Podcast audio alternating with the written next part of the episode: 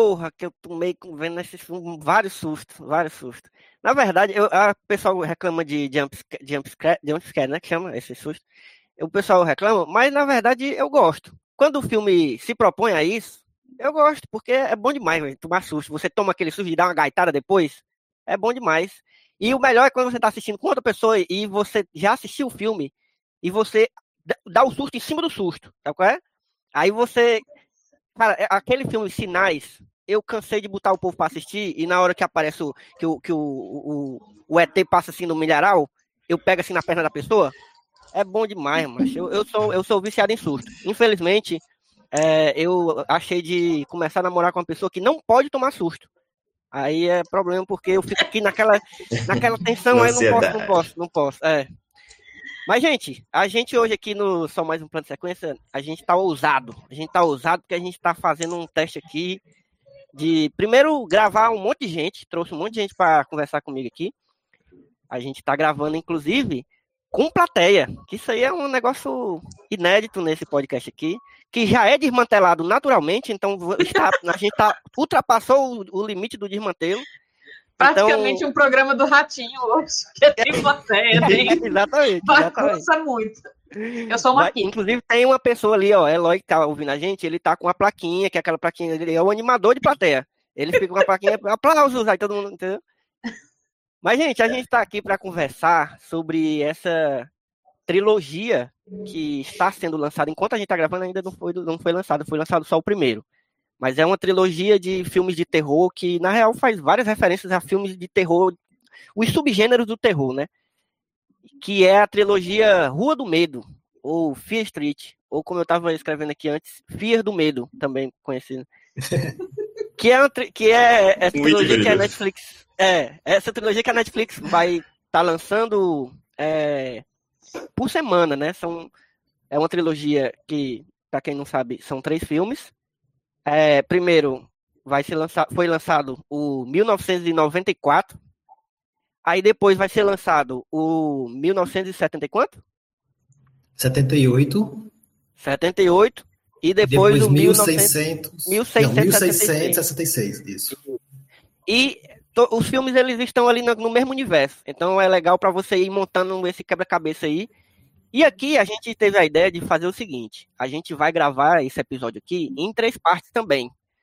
Só que a gente não vai lançar semanalmente. Na verdade, você já está ouvindo aqui, já saíram os três filmes. A gente aqui só viu o primeiro porque só saiu o primeiro. Então, se você está ouvindo aqui esse episódio, já tem os três filmes lá disponíveis. Se você ainda não tiver assistido, vá lá ver. Veja na ordem também, se possível.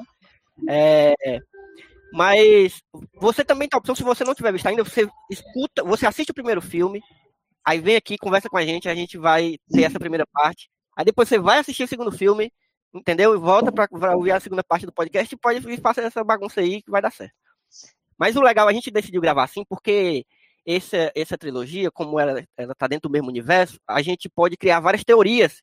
E vai ser engraçado ouvir depois a gente Sabe, a gente ouviu, quebrando já cara, tendo visto o filme. É, exatamente, quebrando as teorias, ver quem acertou, ver quem errou, não sei o quê. Então vai ser legal. E eu trouxe aqui cinco pessoas, aliás, seis pessoas. Não, é, é porque eu tô contando as pessoas que estão assistindo também, mas na verdade as pessoas que vão conversar comigo são quatro pessoas. Eu tô aqui com Isso. Mila Fox. Grande eu mesma. Tô aqui de novo. Não sei porque que eu tô aqui, na verdade. Mila que. Eu vou entender que não era filme... pra eu tô aqui, mas aí. Mila que quando foi assistir o filme ligou para mim e disse, Elza, assiste aqui comigo, vamos assistir aqui, porque não tem condições. E a, a bicha é, é medrosa mesmo, eu sou prova disso. E... Mas, eu, é... Mas foi engraçado demais. Eu, eu, inclusive, recomendo, se você, se for possível, já que a gente não tá podendo sair de casa, mas se você quiser assistir com um amiguinho, faça isso também, ligue para ele, assista com a ligação, assim, porque esse, esse, esse filme, pelo menos o primeiro, foi muito bom ter assistido com outra pessoa, assim, porque eu acho que assistir sozinho não tem a mesma graça. Mas. É, é que a gente resolveu assistir de madrugada. E aí eu já sou medrosa. Que é o certo. De jump scare de madrugada. De noite. Não, eu só vejo de meio-dia, assim, que, sabe, lembrando assim, não, essa Cinco história acontece em, sabe, em Illinois, longe daqui, não tem como acontecer comigo, eu só consigo ver filme assim. Mas deu é. certo, deu certo, foi bom, foi bom. Mila que Não ouvia nem o caso Evandro de noite, que é para não ter medo. É mesmo. Eu tô aqui também com Sara Beatriz Jales. E aí, Sarinha?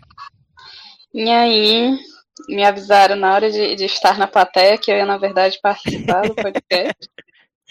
assim, igual as, as crianças na plateia, a Xuxa diz, tu aí, vem cá. Eu. né? Se alguém aqui já, já ouve os outros episódios de Smurfs, eu geralmente estou em, em cor de animação, né? Os filmes da Disney.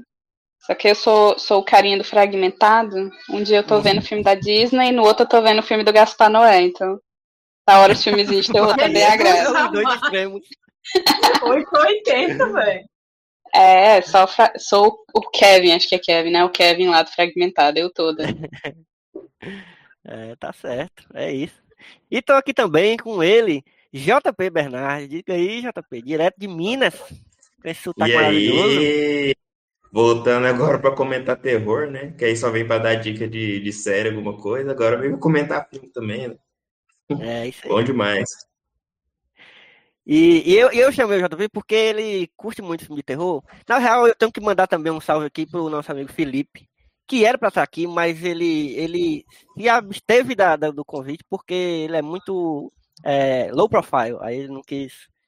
Mas é o nosso. É, talvez seja a pessoa que eu conheço que mais gosta de filme de terror. Que ele tem ficou, muito tempo. Ele ficou botando pilha e não veio. Foi, foi. Pois é, é foi... ficou, tava super ele, empolgado. Ele gosta de comentar. É, é, e não veio aí. Tem que é, puxar na orelha ele... dele e trazer ele no próximo. É. Não, ele, eu vou, Vamos eu vou perturbar ele até ele aparecer. É. E por último, estou aqui com o meu conterrâneo cratense, Michel Ribeiro. Pela primeira vez aqui, inclusive, né, Michel? Não, não só mais um plano secreto. É, primeira vez. É, Eita, sabacu, né? Boa noite, jovens de cheio de view, de cheio de, de, cheio de side. que nome, né, essa cidade. Que nome. É, mas a Sara tá aqui para falar de conto de fadas, porque é uma história de bruxa, né? Conto de fada, Disney. De fato, de fato, é verdade. Então, gente, é isso. Eu sou o Elvio Franklin e esse aqui é o Só Mais Um Plano de Sequência, que é o podcast Conversa de Cinema do site Só Mais Uma Coisa. E hoje vai ter conversa, viu? Na verdade, não só hoje, porque a gente tá gravando, vai gravar em três dias diferentes. Você que tá ouvindo de uma vez aí. Também, se quiser, pode ouvir separado, como eu falei, mas é isso, gente. Vamos falar hoje sobre é, Fear Street 1994. Eu já misturo logo o português com o inglês. É 1994. Fear parte Street 1 1994. dessa trilogia. E, e, e, aí eu já digo logo.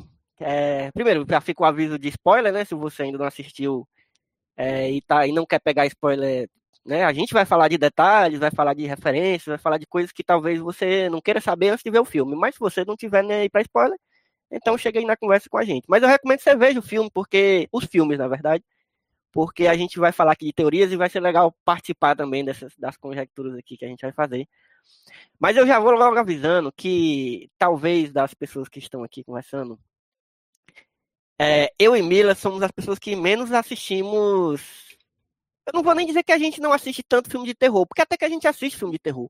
Só que eu acho que a gente não assiste tanto os gêneros mais consolidados do terror, assim, tipo esses gêneros clássicos, tipo slasher, sabe? Que é um, uhum. talvez o, o gênero mais referenciado nesse primeiro é, Rua do Medo.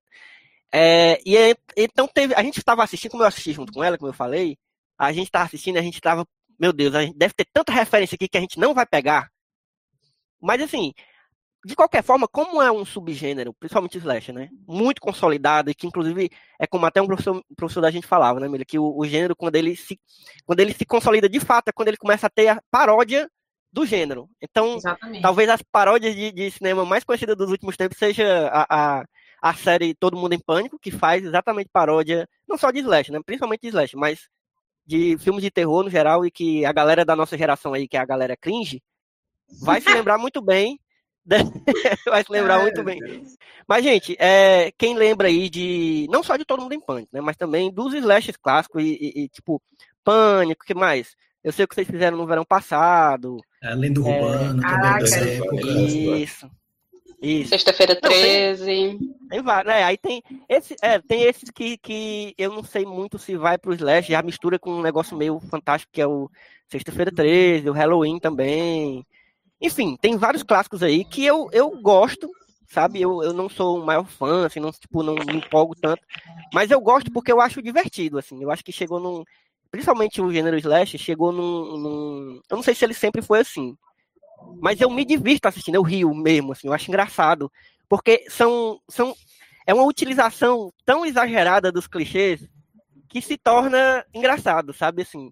E eu não sei se sempre foi assim, eu não sei se isso foi virando engraçado de tanta galera usar ao limite, mas o que, que vocês acham? Que vocês que conhecem mais? É, porque eu acho que, na verdade, assim, o que eu pico foi Pânico, né?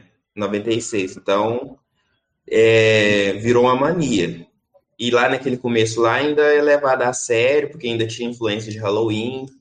Então, assim, era, era um terror levado a sério. Tanto que o primeiro Pânico é exatamente assim. Na verdade, a primeira trilogia era assim. Mas, assim, começou a ficar tão repetitivo que aí acabou que eles tiveram que abraçar um pouco de comédia, de humor para poder dar um frescor no né? gênero, né? É. Uhum. E Pânico 4, por exemplo, quando lançou, já não tinha o que fazer de novo. Então eles abraçaram essa parte da, da metalinguagem, do humor. Então, Sim. por isso que é, é um dos, dos filmes assim de terror que voltou, que eu gostei bastante. Porque, assim, eu pensei que ia re, exatamente repetir a fórmula do, da trilogia, mas, assim, adicionou um humor ali que eu não estava esperando. E por isso que eu acabei gostando. É, eu não lembro ter assistido os primeiros slashers, né? Porque eu era muito novo e morri de medo. O primeiro filme de terror que eu assisti realmente foi Pânico, e lá tinha muitas referências que eles faziam. Depois eu fui atrás. E Pânico realmente fazia isso, de, de referenciar filmes antigos, depois virou uma paródia, né, com todo mundo em pânico, e depois no Pânico 4 eles começaram a fazer a paródia deles mesmos. E aí uhum. começou a aparecer a paródia novamente, né? Nesse filme, a primeira cena de abertura é, são paródias de várias cenas que acontecem em Pânico também. Não sei se vocês perceberam isso. Que na primeira cena que Não, a gente não percebeu, eu e Mila. Pode terminar, eu, eu digo já. Não, é que, que, logo na primeira cena, eu já tinha visto o trailer do, da, do filme, só que eu não tinha visto aquela primeira atriz que aparece, né? Eu, ah, vai começar igual o Pânico, vai começar a primeira cena de uma personagem, vai matar a personagem vai começar com os, com os, os é, protagonistas reais. Mas só que não foi só isso, né? Começou com o telefone tocando, tem uma cena dela correndo por baixo da grade, que tem no Pânico 1, tem uma cena dela com medo do zelador, que tem no Pânico 2. Então, assim, vai. Ah, e a cena que ela morre é uma cena copiada das mesmas câmeras e quando a Drew Barrymore morre também no primeiro filme, na cena de abertura. Então, assim, copiaram igual, igual, igual. Eu achei que eles iam referenciar muito Pânico, esse filme da época, porque é o filme da época 94, o, a, a hum. série, o filme se passa 94 e a década de 90 tem muitos filmes, né? Mas a galera só pega essas referências de Pânico mesmo. Não sei se no meio do caminho teriam, teriam outras.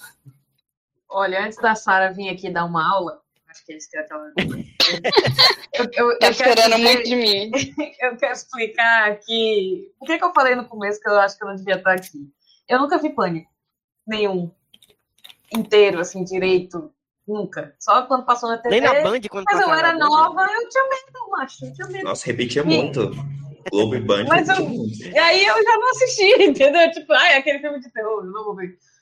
E aí, nem o Todo Mundo em Pânico eu assisti a franquia. Assim, eu acho que eu vi o 3. Eu vi o que eles têm uma paródia de, de As Panteras, eu me lembro disso, assim mais. O 3 aqui tem a parada dos é sinais, do chamado. É, é esse eu assisti no cinema. Bom, Obrigada, porque todos os amigos do colégio estavam indo e a gente estava lá gazeando alto esse dia. Digo, era um evento, mãe, irmã, que ouve esse podcast. Eu já prescreveu, ah. já, não, já é tarde. E aí, é... e aí vi obrigada nesse dia, assim, porque eu tinha, eu era muito cult quando eu era nova, entendeu? Então eu não, hum filme de paródia de pastelão americano, não vou assistir. Não, vou assistir Por favor, eu estou aqui ocupado. Mas literalmente, isso era muito babaca. Cima, né? É, não, por favor, não é nem engraçado, assim. Mas todo mundo em Pânico 3 é engraçado, assim. E aí, eu não, não, não tenho essa cultura, bicho. Então, foi a primeira coisa que eu disse quando a gente começou a assistir, eu e o El. Começou a cena de abertura e tal. Achei massa, inclusive, a abertura. Eu fiquei, mas tem, com, com certeza tem um milhão de coisas aqui que a gente não tá pegando, entendeu? Isso. Mas aí a gente vai falando mais pra frente. Então, assim, eu quero muito aprender nesse cast. Eu tô aqui para falar besteira, basicamente. Eu realmente. Eu dizer assim, que eu quero... é muito legal assistir todo mundo em pânico e depois ver o filme de verdade, porque você fica. Ah, era aí, era aí. É uma experiência muito boa. É, eu quero aqui representar as pessoas que nunca, nunca tive, não são dessa cultura e estão agora aí. Sei lá, tá na Netflix, tá mais acessível, entendeu? Tipo, uhum. Vai que elas tentam. Então, eu sou essa pessoa. E você, que nunca viu esse filme de terror nesse gênero aí, eu tô aqui, eu sou você. Vou tentar te representar. Representa, representatividade. Exatamente, representatividade importa. É, e dizer na questão do, do rir, né, tem essa coisa do terrir mesmo, que a gente sabe que com o Slash também vieram muitos filmes trash, então tem essa influência também. Hum. E acho que muita coisa que fica datada. Não, uma coisa que, que fazia muito sentido na época que hoje não faz mais. Muita gente fala que tinha muito medo do Chuck. Gente, se você vê Chuck hoje, você não vai sentir Você vai rir, porque a mulher tá sacudindo e o boneco lá, as é perninhas do boneco, tá lá é. pra cá. É muito engraçado. Nunca assisti. É a mesma coisa. É, a mesma coisa, acho que é no Hora do Pesadelo, acho que no 2, que é um menino, né? O primeiro é uma menina. Aí tem uma hora que ele tá, né, no sonho e tal, e aparece o Fred, as unhas. O menino, ele faz exatamente assim: ele, se, ele abre os braços, se joga na parede e grita. e começa a gritar. E ele grita descendo assim, tipo, coisando o joelho, ele grita descendo pro chão. E você fica, por quê, cara? Sabe? Sabe? É uma coisa que pra época fazia muito sentido. Hoje já não, não faz, sabe? A gente vê e fica, por que tu não sai correndo? Por que tu não fez alguma coisa, cara? É, isso aí ele só, é ele coisa... só desiste e grita.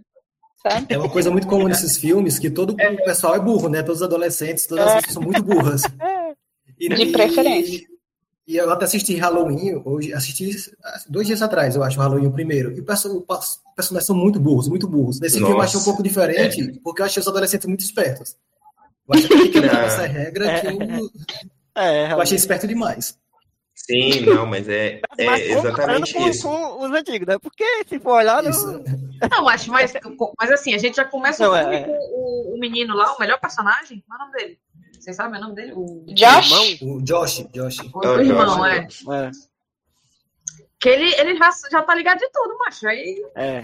não tem como ser mais perto que ele. Ele literalmente sacou as coisas do filme assim, ó. Então, é, então é o melhor Parece não, mas... muito o Ryan do Pânico, né? Que o Ryan Isso. do Pânico sabia todas as referências do filme de terror. É, eu não sei de nada. Não Não, mas é, o Ryan, ele é o, o, cara da metalinguagem no Pânico. Ele fala, não, porque se você é virgem, você sobrevive. Não, mas se você ficar sozinho, você morre. Ele é o cara que fala essas coisas. Não, mas o, o que eu acho engraçado, assim, engraçado não, acho interessante de, de, de Slasher é que, cara, é um, é um gênero que tinha tudo para não durar muito. Assim, porque as, os clichês, assim, as, as características, os signos que, que são usados nos filmes são muito é, é, fortes, e aí, tipo, tem que ter em todos os filmes é, essas coisas do adolescente, é, do, do, burro, da menina bonita, sabe, do, do, cara que é meio nerd, sabe, tem, tem esses personagens, tem a coisa do, do, do, do, assassino que tem sempre uma máscara estranha. É sempre, é sempre a mesma coisa, sabe assim? Tem que ter tudo isso. O assassino e, cara, é meio. Isso, é, isso né? na verdade, é um. Parece do nada. É, é, exatamente. Inclusive, toda hora eu, eu, eu, eu lembro de Scooby-Doo quando eu assisto o Slash. Eu... mas, eu, mas o que eu tava falando é o seguinte, porque assim, todo gênero tem isso. O que faz o gênero? O gênero são as características em comum dos filmes e tal. Mas o Slash, ele, ele, ele é, eu tô querendo, eu quero, falar a palavra, não é exagerar, é que se, se é, usam até esgotar, assim, se, se esgotam os, os, clichês e as características. Só que aí ele consegue se reinventar de um jeito que eu não consigo entender, assim, como, como, é que acontece, e a galera continua gostando, desde, de, sei lá, de Halloween na década de 70 e até agora, a galera continua gostando e fazendo, é, dando umas inovadas, assim, mas sempre surge a mesma coisa. E eu acho que tem uma característica legal, que é um gênero, na verdade, muito popular. E aí, já uhum. meio que tentando responder a minha própria questão, é, por que, que, é tão popular? Porque o fato deles terem essas coisas que são tão, é, são tão repetitivas de, de um filme para outro, é, é confortável para a gente, ou para o espectador assim, que não quer muito é, uma grande, um grande mistério, uma coisa muito elaborada, sabe? Porque a gente sabe que sempre vai ter assassino, a galera vai morrer, vai ficar um ou outro vivo, vão pegar o assassino, e é isso. Sabe? E é bom a gente saber que vai acontecer isso. Sabe? É, é, é confortável pra gente. Saber que vai ficar tudo bem, vai morrer uma galera aí, vai morrer a galera. Mas vai sobreviver ali a menina protagonista, vai, vai ter um romance ali. Então, é isso que eu tô dizendo, assim, eu acho que essa, esse conforto do, do gênero de, de, de ser repetitivo mesmo, é bom, mas ao mesmo tempo eu acho massa porque, tipo, a gente teve recentemente uns slash, que eu acho que isso aqui dá pra considerar slash também, que tem tipo aquele do aniversário, como é que é aquele do, do é... o dia da sua morte? É... A morte dá parabéns. A, a morte, dá, morte dá parabéns. Exatamente. E eu, que é eu... Legal, eu não, exatamente, é o que eu ia falar. Eu, eu, eu, quando saiu, eu falei, que merda. Eu vi o trailer, eu falei, que merda, de filme merda. Tem um conceito esquisito. É. Eu, aí eu fui assistir quando saiu dois. Quando saiu dois, eu fui assistir o primeiro. E acabei nem assistindo dois. Mas eu fui assistir o primeiro, eu achei muito divertido. Porque é isso, assim, não é um filme, não é um filme um grande, nunca são grandes filmes, assim, pra, tipo, você nunca vai ver um, um, um, um slasher sendo indicado numa grande premiação, você nunca vai ver, porque, exatamente porque é um gênero super popular, assim, tipo, é um, filme, é, é um gênero feito para um, um, grande público, que, que tem muita gente que gosta, não é à toa que tem série, série de slasher, tem, tem é, e agora que a gente está vendo um, um, um, boom do, do true crime, né? No, tanto em podcast, em série, em série documental, não sei o quê. Então, eu acho que é, eu acho que é um gênero que parece que tá sempre perto de morrer, mas nunca vai morrer, sabe? Porque. Ao qual os assassinos dos. É. é.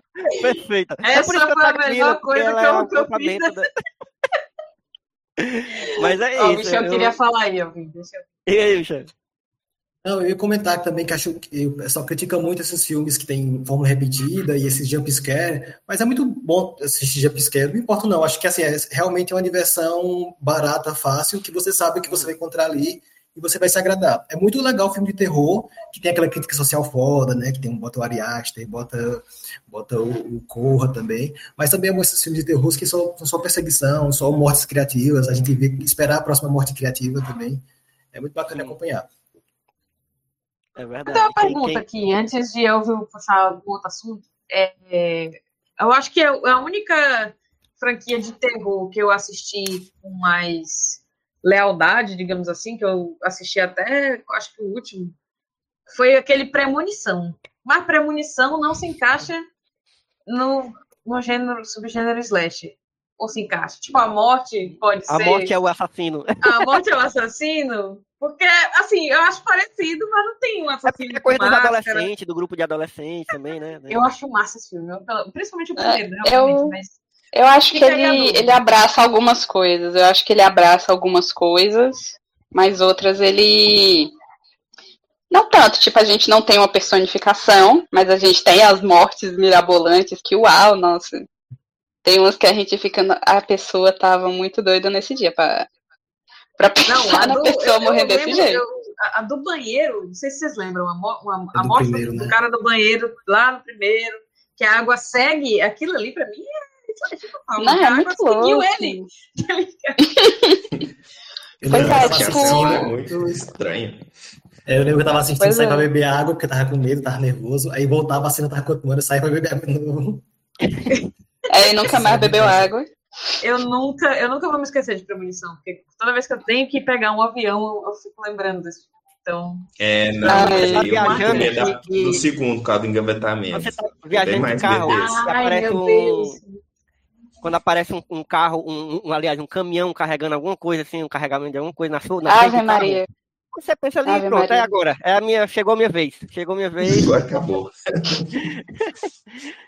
Mas, e tem uma coisa que vocês estavam gente... falando aí sobre, sobre as burrices dos personagens, né? E, e tem uma, uma, uma, piada que eu acho que não é mais nem piada, já é, é uma besteira infame, que eu sempre falo, sempre quando assisto filme de terror assim, nesse estilo, que eu ouvi do meu pai e eu ri tanto, e eu sempre repito essa, essa merda, é quase inevitável. Eu falei isso ontem, não sei se Mila, Mila lembra. Eu falo assim, rapaz, como é que pode a pessoa ser burra desse jeito? Sabe que é um filme de terror e fica se arriscando. É que sempre as pessoas são corajosas, né, mano? Dá uma raiva. É, não, corajosa não é burra mesmo, né? Pode dizer a palavra Porque tem, tem, tem uma diferença aí. Mas, mas aí, gente, vamos, vamos falar do filme, assim, porque assim, claro que a gente vai falar. Vai, o, o, filme, ele, eu acho que, por mais que a gente não tenha percebido muito, né, as, as referências, eu e Mila, no caso, é, e aí, eu, e aí eu, vamos precisar de vocês aí para vocês lembrarem, falarem as referências aí para quem tá ouvindo, para quem é fã do, de, do gênero, tem muita gente que é fã do gênero, e, e pra a galera não se decepcionar, porque o rosto não sabe de porra nenhuma e, e a Mila também não, mas é, vamos, vamos falar assim sobre a história no geral, assim, a história do filme, o que, que vocês acharam? Vocês, vocês, porque assim, eu não tinha, eu não estava acompanhando a divulgação nem nada, então não sabia muito bem o que, que esperar. Eu só sabia que ia ser três filmes, cada um tinha uma data, né? Então eu já sabia é, é, essa, essa, essa ideia eu estava acompanhando, mas os plots de cada um eu não, não sabia de nada. Eu não sabia dessa história de, de ser é, de ter uma maldição, porque assim esse filme eu achei interessante porque ele aglomerou várias, vários gêneros, né? Não foi só o slash, a gente tá falando bastante de slash aqui, mas quando começa a aparecer a coisa mais fantasiosa, a coisa mais né, mística, assim, Fantástica, assim, né? É, aí eu fiquei, opa, já tem um negócio aí diferente, porque eu gosto quando, quando eles misturam coisas, misturam gêneros. E aí eu fiquei, ó, gostei dessa ideia. Aí você começa a saber sobre toda essa, essa... Eles começam meio que explicar toda essa mitologia, né? do que, que a gente vai ver em seguida. E eu queria saber de vocês o que, que vocês acharam disso, deles terem. Então, é, você falou da parte da divulgação, eu vi muito dessa parte da divulgação, porque assim, eu sou meio pior disso, fico acompanhando as novidades que a Netflix fica soltando, aí eu acompanho Twitter dele e eles estavam falando desse filme. A ideia é que, assim, na verdade, essa trilogia ela foi gravada ao mesmo tempo, né? E ela já tinha uma distribuidora. Já tinha um estúdio já. Aí, não sei o que aconteceu, eles não conseguiram lançar. E a Netflix foi e adquiriu os três filmes. A ideia era lançar, inicialmente, era lançar três, três filmes em três meses. Seria lançar no meio, no, no, no verão norte-americano. Né? Então, aí ah. acabou que eu não sei, não sei o que aconteceu. Eu acho que eles acharam que semanal seria e prenderia mais a atenção do, do pessoal. Que o mês o pessoal já está em outra, né? Que esse tanto Sim. de conteúdo que está saindo, né?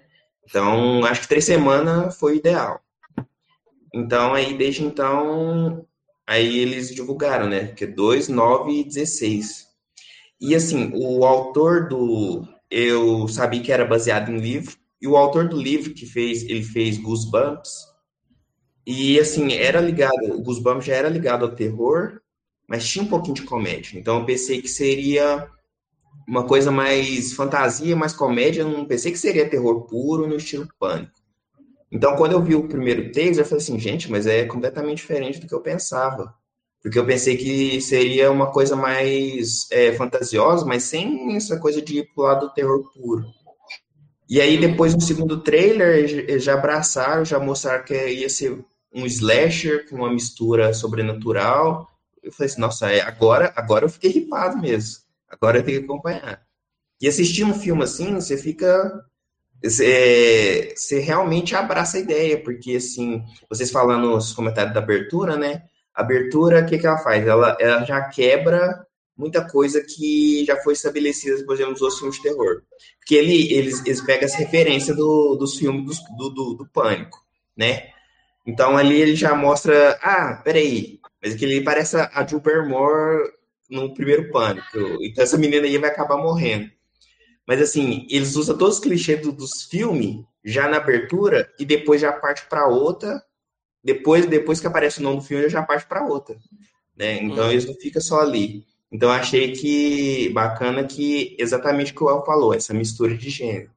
Começa com um slasher puro, mas depois vai misturando com o tempo, né?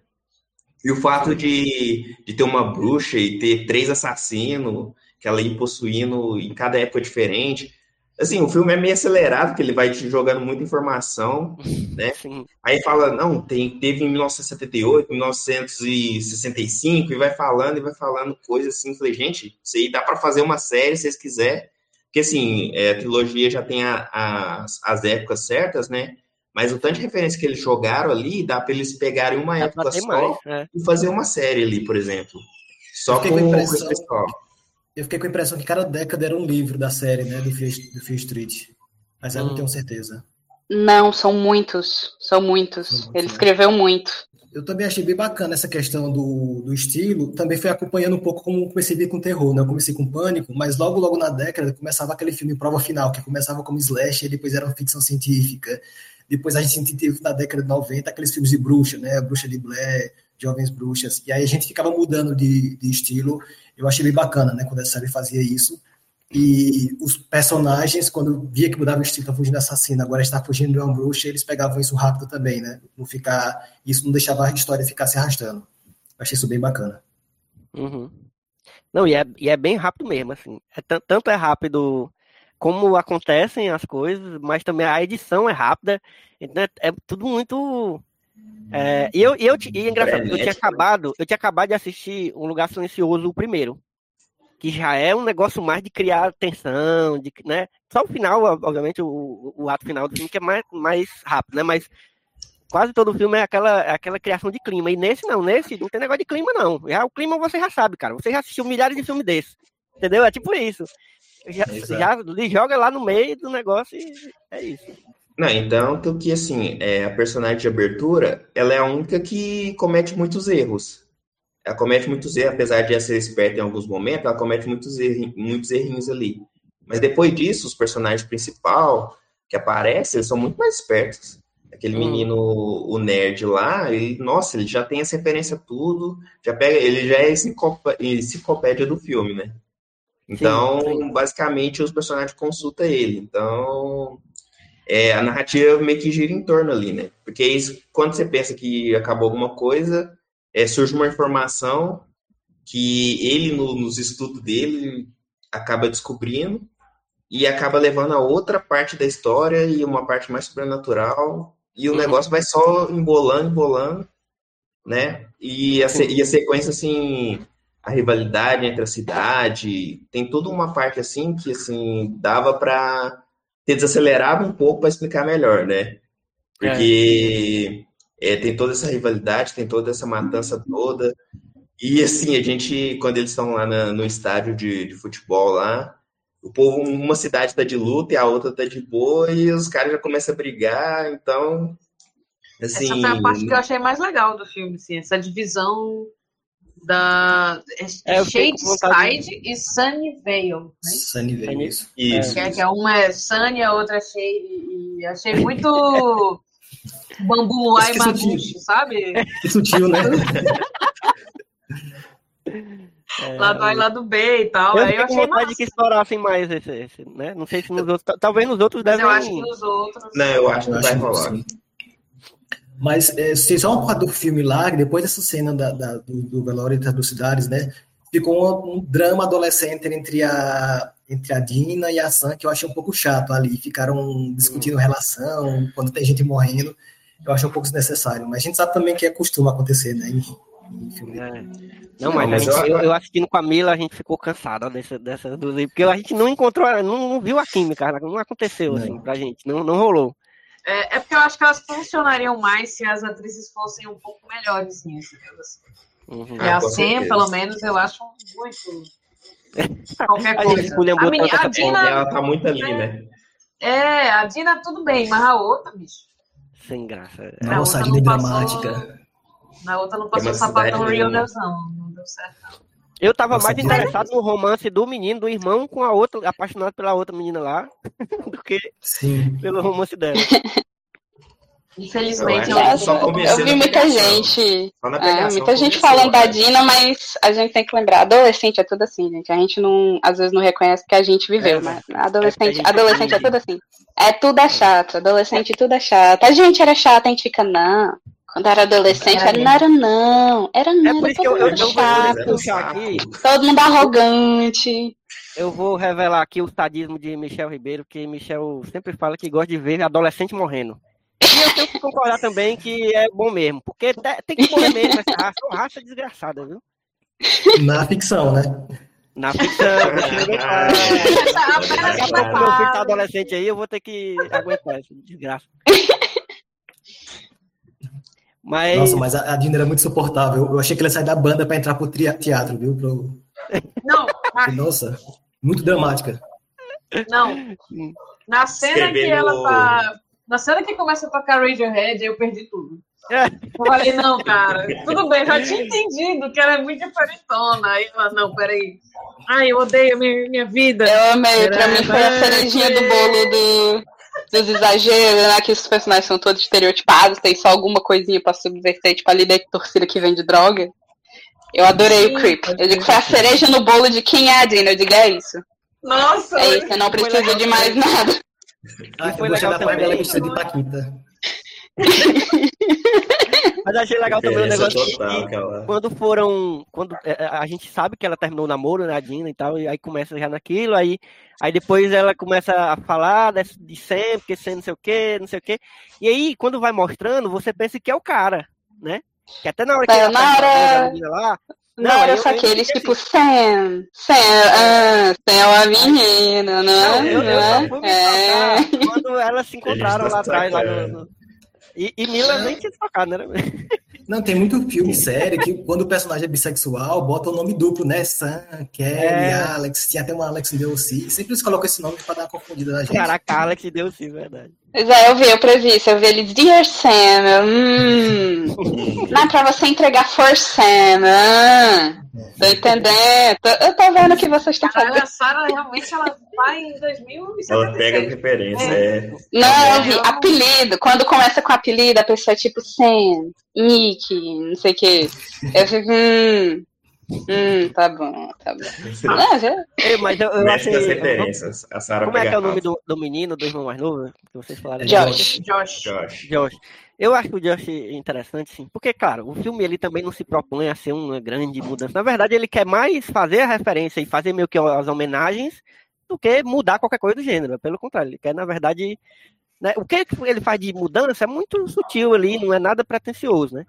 Mas eu acho que uma mudança legal foi isso de pegar um menino que é negro, é o mais novo do grupo, é o nerd, é gordinho e é, e é o, o melhor personagem. Assim, ele é a melhor pessoa uhum. do filme.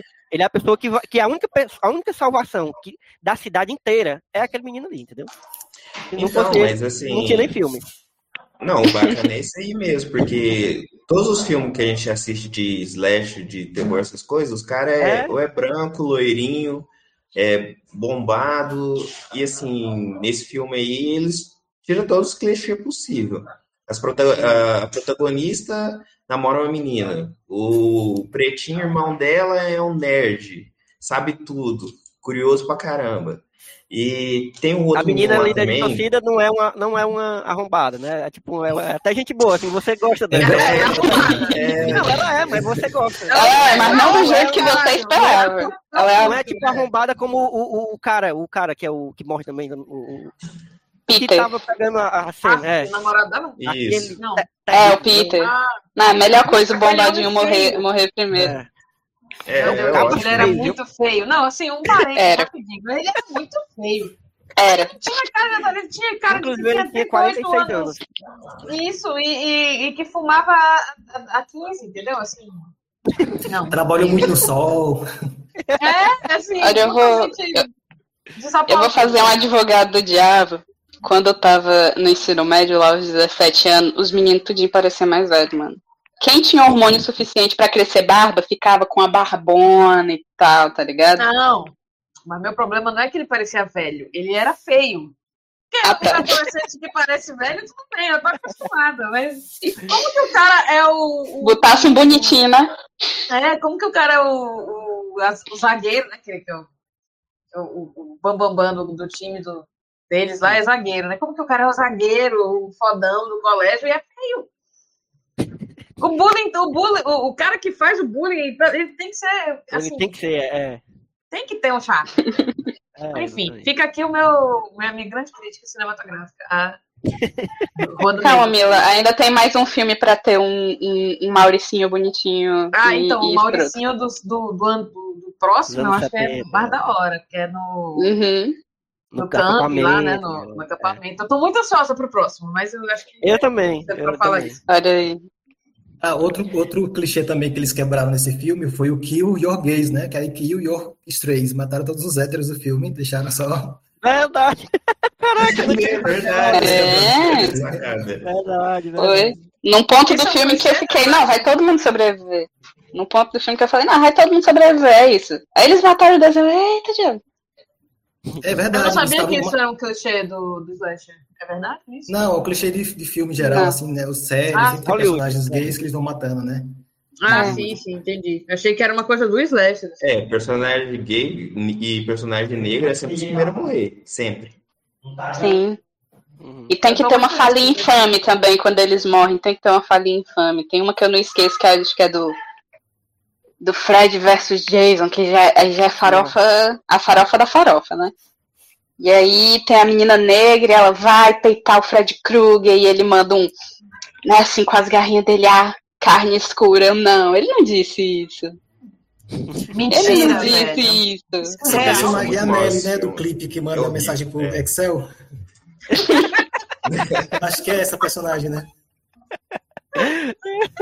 Acho que é. Eu, eu não lembro mais direito. Eu lembro dessa fala que foi, foi horrível, assim, de um jeito que eu fiquei. Ele não disse isso. Ele podia ter dito qualquer coisa. Ei, gente, mas, mas vamos para as conjecturas, as teorias. Porque, na, na real, eu fiquei meio assim. Eu achei que ia ser mais misterioso. Eu achei que ia ser mais. Eles entregaram muita coisa, assim, muitas informações que, claro, também pode ser uma pegadinha, né? Pode ser coisa que a gente acha que tá sabendo de tudo, mas quando vai olhar tem muita coisa para acontecer ainda. A gente tem dois filmes. Mas à primeira vista, eu achei que tá tudo muito explicado ali, não tem, ah, muito, não tem tanta abertura para teoria assim. Ele já explica o que é que acontece, né? Porque vamos tentar entender aqui juntos. Existe uma, existiu uma bruxa que foi morta em 1666. Ela perdeu a mão, inclusive, tem um negocinho. É, ela, ela foi enforcada, né, e tal. E aí, na hora que ela foi enforcada, tem uma, tem uma hora que explica isso bem direitinho, né? Na hora que ela foi, tava morrendo, ela amaldiçoou a cidade, né? Foi isso? Ela. Sim. E aí, ela meio que incorporava em algumas pessoas e a pessoa virava um assassino. E aí, ela, o assassino morria e aparecia outro e ela ia se incorporando, né? Não é isso? Negócio assim. Isso. Basicamente. Basicamente ela é, é tipo isso, uma né? A bruxa, era fã, é, a bruxa era fã de Slash e resolveu fazer todos os filmes de Slash na cidade. Seria ótimo, inclusive, se vier. Não, eu tenho Mas... certeza que a culpa é de, é de Sunnyvale, né? Tipo. Será? É, eles exploraram muito é um mistério, porque assim, o Elvo disse, desculpa, o Elvo disse que, que eles foram dando muitas informações, né, sobre o assassino, né, quem é que, que tá matando. Sim. Então, realmente, sobre isso, não sei se, que que vai, qual vai ser o desdobramento. Aí, o, é que, porque, sim. o que realmente tem de coisa que a gente ainda vai descobrir, né? É a parada do policial. Então, para mim, rola muito uma coisa do. Ah. Né, da outra cidade, porque o cara, é, o policial é, de outra, é da outra cidade, né? Eu acho que é. Isso. E aí trabalha lá. Não, não lembro. Não, acho que ele. Não sei, não parece lembro. que ele cobra as duas cidades. é, um negócio assim. assim. Que é, é, tipo assim, eu não sei como funciona, mas lá nos Estados Unidos tem muita coisa de condado e não sei o que, né? Tipo assim, isso, isso. uma jurisdição às vezes um pouco geral. E como diz que uma cidade é a 30 minutos da outra, ele pode dar conta das duas, assim. Especialmente se uma nunca tem crimes, então tá melhor. Então, ele, é, ele é tipo o, o delegado de Barbalho e Missão Velha ao mesmo tempo, é tipo isso. é tipo isso, pronto. Mas é, Certo. Até aí a gente é, entendeu. Mas vocês acham que vai ter. Porque, assim, provavelmente o que vai explicar mais coisa deve ser o último, que é o antigo, que se passa exatamente quando a bruxa foi morta, né? E deve explicar mais coisa. Porque eu tava achando. O que que me chamou a atenção? Porque geralmente eu não assistiria esse filme, não, certo? Tipo, sai um monte de slash aí, eu não vou muito ligando, não. Eu vou deixando muito passar. Só que a ideia desse de ser três e de ter uma ligação entre isso aí me chamou a atenção. Porque a gente tá num, num momento de universo compartilhado, a gente gosta disso, né? É, e aí eu é fiquei interessado por isso.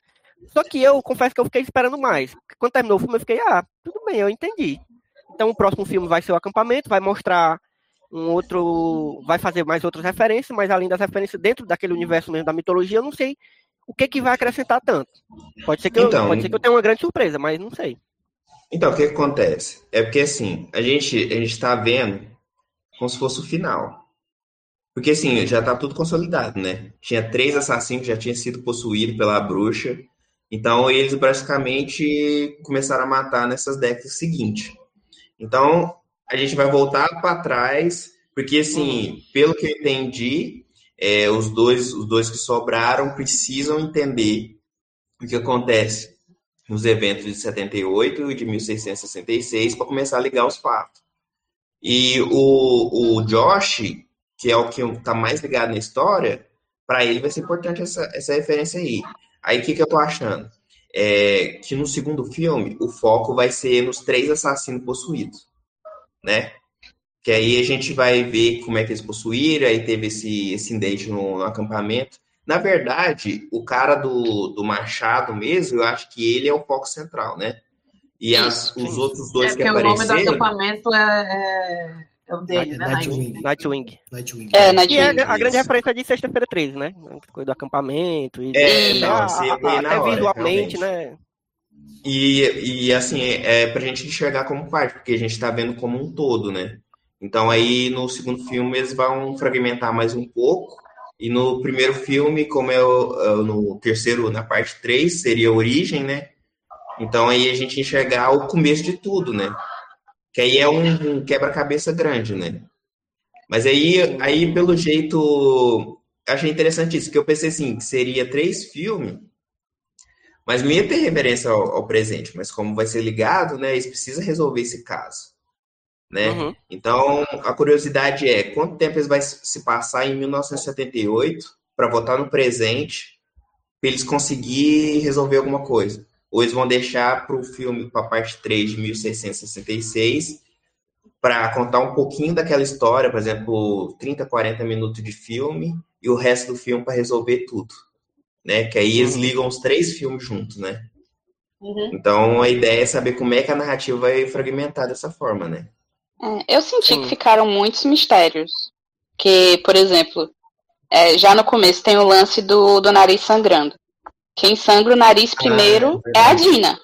Sim. Só que aí depois sangra o nariz da Sam. E aí a Sam Sim. pega lá no osso da bruxa e dá, e dá os bafafá tudo. Mas aí fica aquela, aquela coisa. É, por que, que o nariz delas sangrou exatamente? Porque elas passaram ali perto? Então por que só o nariz delas duas? E aí, por hum. que, que a bruxa queria exatamente a Sam? Se o nariz das duas sangrou? Se as duas estavam lá? Tipo, foi só porque ela pegou no osso? Tem alguma coisa, assim, eu acho, na Sam. Assim, se for, se for apostar no clichê, eu diria que ela é descendente de algum jeito da bruxa. Assim, ah, é, é, é tipo, clichê, né, também. É, tipo uma, uma tatatatara net, é, tatatara sobrinha neta, né? Vamos dizer que a bruxa tinha uma irmã, essa irmã constituiu família. Hum. Né? Ou mesmo a bruxa já tinha família, sei lá. Aí também tem a questão, que foi o que me deixou mais curiosa, que com quem é que o Josh fala? Isso. Ah, é, isso aí é uma história, é verdade, é verdade. Sim. Eu fiquei, não, quem é essa? Eu digo, eu vendo aquele textinho, eu digo, ela vai falar alguma coisa. Ela vai falar alguma coisa aí que, que é alguma coisa que tá acontecendo lá em cima, né? Que as duas estavam brigando. E eu fiquei, ela vai falar alguma coisa que tá acontecendo ali em cima que ele não sabe. Ela vai falar alguma coisa muito sombria. Mas ela não fala. Né? Mas mesmo assim, fica muito. É Queen, não sei o que, né? Queen. É não sei o que é da escuridão. Queen, é. Será, será? Nome, nome trevoso. A bruxa, nome a bruxa da MSN. Pois esse é, pensei, será que é a bruxa? Quer dizer então... que esse é o filme daquele, daquela corrente que recebia por e-mail? Exatamente. Exatamente. E, tem a quest... e acho que é, né? Os principais, a questão do sangue, a Sam, com quem que aquele menino tá falando, e quem foi que o policial deixou o bilhetinho. Hum. Porque, assim, o policial ficou uma coisa meio assim de. Beleza, ele não acreditou no início, mas depois ele, ele viu sangue preto, ele viu que tinha alguma coisa errada. E deu um. Ele ligou um lá com cré na cabeça dele, né? E ele entendeu alguma coisa. É, que ele foi atrás de alguém. É. Ele não, é, não eu... acreditou no começo ou estava tentando esconder? Eu fiquei na dúvida. Eu, eu, eu entendi que ele não estava dando muita moral. Senão ele teria dado. Sabe, às vezes, quando o personagem sabe alguma coisa, ele dá uma dica, uhum. tipo, pegando premonição, que sempre tem um cara estranho no premonição, que todo mundo acha que é, que é alguma coisa da morte, que ele fica, ah, você aparece em todos os lugares, e ele fica, tomem cuidado, blá blá blá. Sabe? é, ele, eu muito cara do necrotério. É ele? É, é, é, é ele mesmo. Que ele, que ele vê e ele dá aquele olhar. É, é, exatamente. E o policial não fez muito isso. Então eu sinto que em algum momento ele não acreditava e ele passou a acreditar. Eu chuto que o policial vai ser uma das crianças do acampamento. Hum, é, faz que seria uma... pelo. É, que assim, é mais interessante. Fazendo eu querer assistir é uma coisa. É, tem muita coisinha ali, realmente. Sim. E é legal ele, ele reapresentar pra gente personagens que a gente já conhece. Então, de repente, até conhecer o pai da Dina e do Josh e por que ele é tão ausente. Porque isso não foi respondido nesse filme. Quem sabe esse ah, menino não ficou traumatizado no passado em algum outro acidente. E, e quem é a pessoa que ele deixou o bilhetinho. Isso aí foi o que ficou mais quem, é, quem é a né? pessoa do bilhetinho e o que é que é está acontecendo era, de novo? Não era uma casona, né? Não é tipo assim, sei lá, alguém poderoso. Era uma casa. Não. Normal, assim. Tava lá. É. é. Não, eu, eu quero, o que eu quero é, é, ter vontade de, de rever depois que eu assistir o terceiro, entendeu? Pra você uhum. rever já com o conhecimento do que rolou depois. Eu quero ter isso. Ou rever na linha, essa... na linha cronológica, né? É, exatamente, uhum. exatamente. Acho que vai ter então... muita gente que vai, vai assistir dessa forma. É porque é, agora a gente está assistindo mais pela curiosidade, né? Uhum. Então, cada filme, uma referência diferente. Aí depois Aquele negócio de Star Wars, né? Todo... a ordem certa de é... é... é. Mas assim, eu, fiquei, eu super eu... acho. Pode dizer, pode super dizer. acho que no final a bruxa não vai ser a culpada, vai ter alguma coisinha. Ah. Eu acho que vai ter alguma coisinha. Foi a galera com certeza que o é, vilão tem é alguma coisa, sabe? É, é e, ou então. Eu já tô aqui, porque, por quê? Porque Sunny veio, é. Sunnyside. Sunny veio. Sunnyside é, é, é, é, é a loja de brinquedo, né? A creche. É a creche do Toy Story. Sunny veio. Sunny veio. É, o time de futebol de Sunnyvale é os The, The Devils, os Demônios, eu acho. É, né? é, Devils of Sunnyvale. E o de Shadyside são bruxas. as bruxas, né? As bruxas. É. Alguém em Sunnyvale, se pau prefeito, tem algum pacto. Certeza. Certeza Sim. que algum, é, algum poderosão de Sunnyvale é, é envolvido assim com, com as coisas ruins. Uma agir de proteção é, da cidade, tudo vai para outra, algo assim. Olha aí, pode ser. Uhum. Pode ser. É, eu, acho que, que, eu assim... acho que talvez a, cidade, a galera da cidade que é a boazinha agora botou a culpa de alguma coisa da bruxa na outra cidade, tá ligado? E aí ela uhum. amaldiçoou outra cidade, uhum. Mas na verdade eles é que são os culpados. Sim. Não sei, vamos ver. Eu, eu, eu, eu, tô, eu tô achando, não sei, espero que eu esteja errado, eu tô achando que eu vou ficar querendo que tivesse mais filmes, entendeu? Outros filmes, em outros momentos. É isso que a Netflix quer. Aí. Então, é, eles estão esperando fazer sucesso. Netflix desgraçado. eu quero que você faça mais 10 filmes desse, desse universo aí, droga. É, a gente é engraçado, né? Esse, esse coisa do universo compartilhado, a gente tá muito viciado nisso, né? Tá muito viciado mesmo. Sim. Inclusive, eu Mas eles montaram, uma, eles, eles montaram uma, uma propaganda muito massa também. Assim, eu achei, pelo menos. É. Porque, é, assim como, como tu, eu também não ia ter, sei lá, interesse em, em primeiro lugar de assistir, entendeu? Mas aí, ei, ei, tô vendo, passando ali atrás. É, mas aí a propaganda me fez querer, assim, porque é, é isso, eles, eles, formaram um evento, né? O que eu achei mais interessante é que é um evento, assim, é tipo, acompanhe semana a semana e no final você sabe o que é, tipo, uma série. Só que, é, como o meu, meu pai falava que, que consumia cinema na época dele, assim, que ele ia e era só, só um pedaço, depois ele voltava, é. outro pedaço. Né? Então eu acho muito massa isso, na verdade. Assim, gostei muito da iniciativa.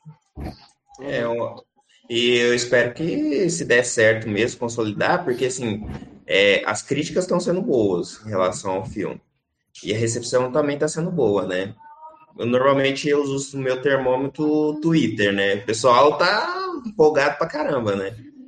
Aí, principalmente ter, do, ter, ter uma protagonista mulher que, que é gay e tal, o pessoal já tá assim na referência, chipando até a morte, assim, a, a Dina e a Sam, né?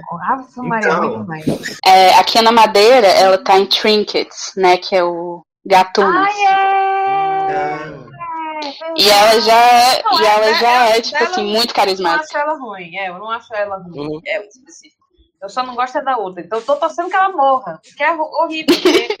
A protagonista é, não ela quer foi possuída, praticamente morta, né? É, ela já morreu. eu também, eu também tive muita raiva. Eu tive muita raiva do Lourinho lá, que é o alívio cômico. Simon. É, já de início, o quando Simon. ele apareceu, eu já tive raiva. Por quê? Porque ele é o cara que aparece em, em A Mulher na Janela. Quem ah, o filho da vizinha. É, eu já tive. Cara, eu, eu, eu, Aquele ator ali, ele acabou pra mim. Ele não existe. Eu não quero mais. Eu quero que a, carreira dele, entendeu? Eu quero que ele faça outra coisa. Ele é vá, ruim, né? outra coisa, entendeu? O menino tá só querendo ganhar o dinheirinho dele. Pô. Eu depois fiquei com raiva porque eu gostei dele nesse personagem. Eu não gostei ah, dele na mulher, mas nesse personagem eu, eu gostei, eu gostei. Pensa assim, nele como Nicolas Cage, Elvio. Ele pode Nossa. ser um futuro Nicolas Cage. Entendeu? É... Eu não gostei dele também, não. Uma pergunta para vocês. Vocês acharam que merecia mais gore na, nas cenas de brutalidade ou tava na medida? Porque as Menino, duas pra mim foi um choque. Eu achei Não, é porque, é porque podia ser mais, né? Mas eu, eu achei bom não, não ser tão exagerado assim. Achei. Então, esse tem duas cenas, é... duas cenas valeram a pena. É, eu sinto que é tipo assim, é um slasher, mas ainda assim é um slasher feito em 2020. Sabe? Uhum. É, então, tem, tem algumas. Tem as coisas que não vão mais funcionar tão bem. Né? Assim é. como todo mundo ser extremamente burro. Sabe? Uhum. Sabe? É, é, mas em compensação tem outro, outros absurdos que a gente ainda compra. Tipo, ele estava no hospital, só tinha duas pessoas no hospital, eles roubaram a ambulância e foi. Uhum. Sabe? Uhum. Algumas alguns absurdos funcionam mais do que outros, assim. Então, eu, acho que eu, tem muito disso. Eu fiquei surpreendida pelo Slash. Pelo Slash não, pela, pelo nível aí da, do Gores. Eu achei que ia ser. Assim, eu sou frágil, né, bicho? Quanto tu deu que, que era 18 anos, não? Ia, ia cortar, ia ter ah, sabe, só assim, tá tendo Cabeça triturada, não. Cabeça triturada. Não, é, a, caraca, aquela lá.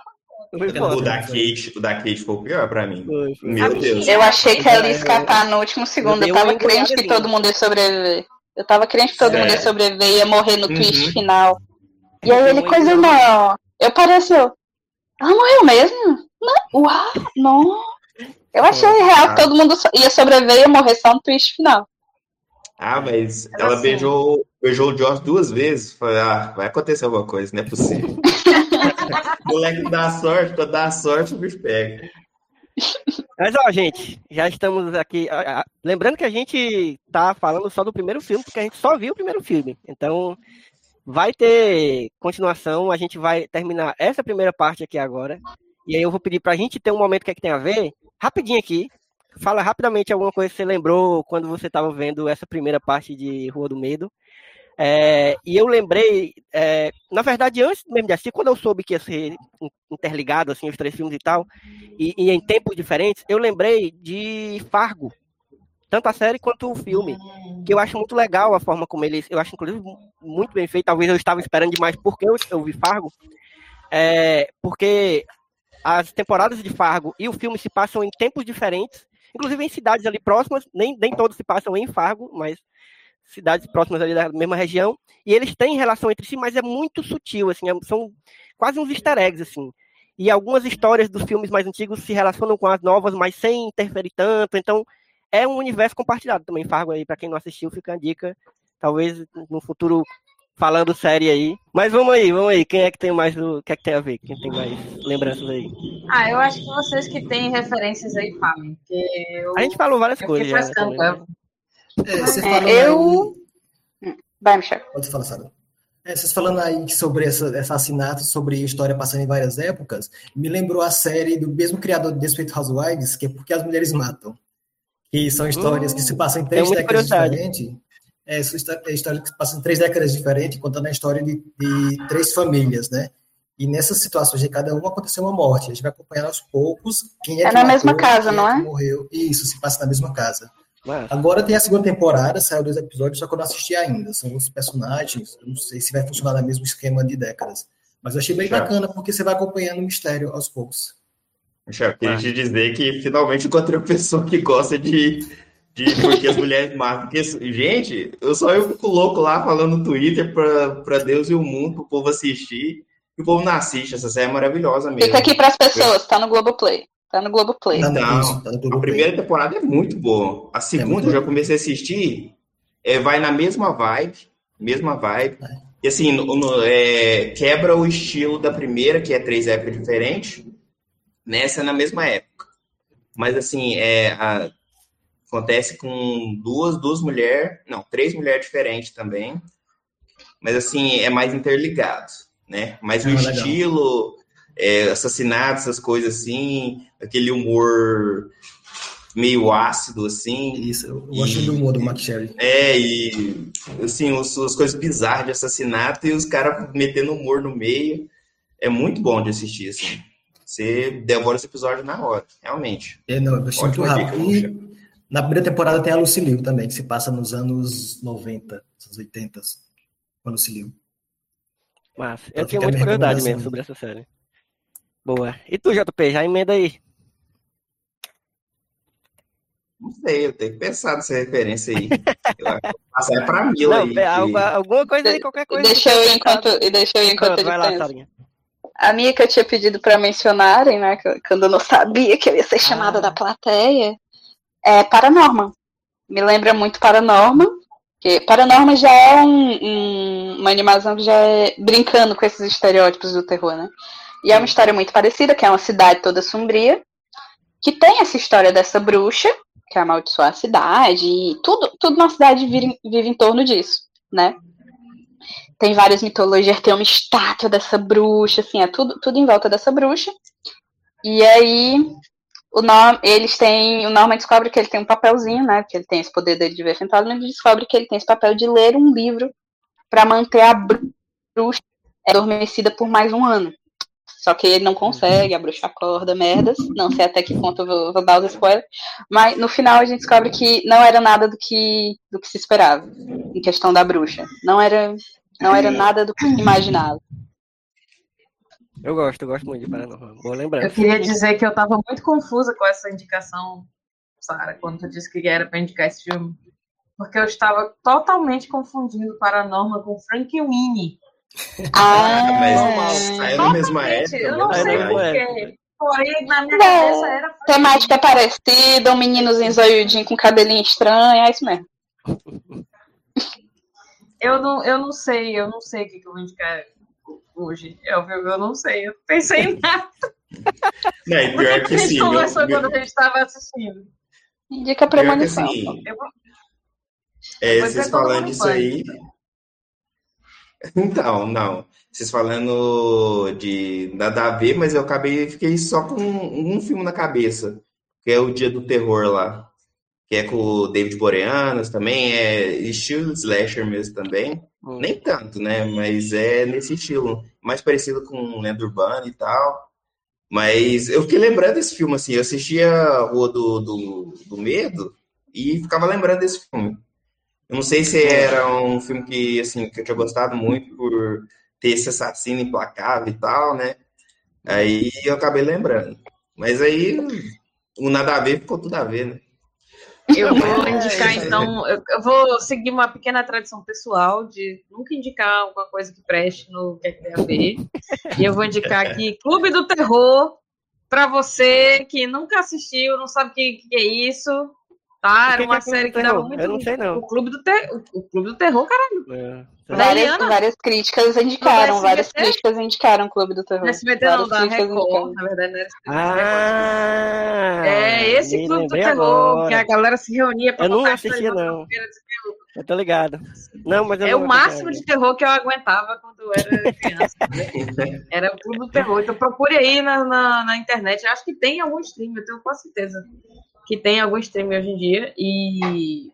Mais é tem stream. Então, conteúdo. É, é, em algum stream deve ter. Vou deixar essa dica também aqui da Darkflix. Quem não conhece, procure aí. Procure o que é a Darkflix. É, é um negócio incrível. Para quem gosta, para quem gosta de filme de terror, de filmezão trash, filme antigo de terror e clássicozão, procure Darkflix, é sério, é, é um negócio muito massa. Menino! Streaming 100% PTBR. É, é foda. Menino, olha, gostei. Pois é isso, gente. Vamos encerrar nessa primeira que... parte. Vamos encerrar nessa primeira parte, mas você que está ouvindo, se você quiser, você faz como eu falei. Você pode pausar e, e, e assistir o segundo filme. Se você já tiver assistido, você já escuta aqui na sequência que a gente vai conversar depois que a gente vê esse próximo filme. Inclusive, já digo que eu estou mais animado para esses dois próximos, porque são subgêneros que eu gosto mais do, do, do terror. Esse, esse slash mais tradicional, meio pânico, assim, eu não, mais urbano, eu, não, eu sou mais ok. Mas esses próximos, inclusive, o, o que eu tô mais esperando é o último, que vai mais pro lado daquele. Como é que chama esse gênero? A que bruxa é... lá do. É, esse gênero de terror meio antigo, folk? um negócio meio. É, folk, folk exatamente. Isso, é, isso é mesmo? Eu gosto Cara, muito. Eu é. super chutei, mas é isso. É. pois é.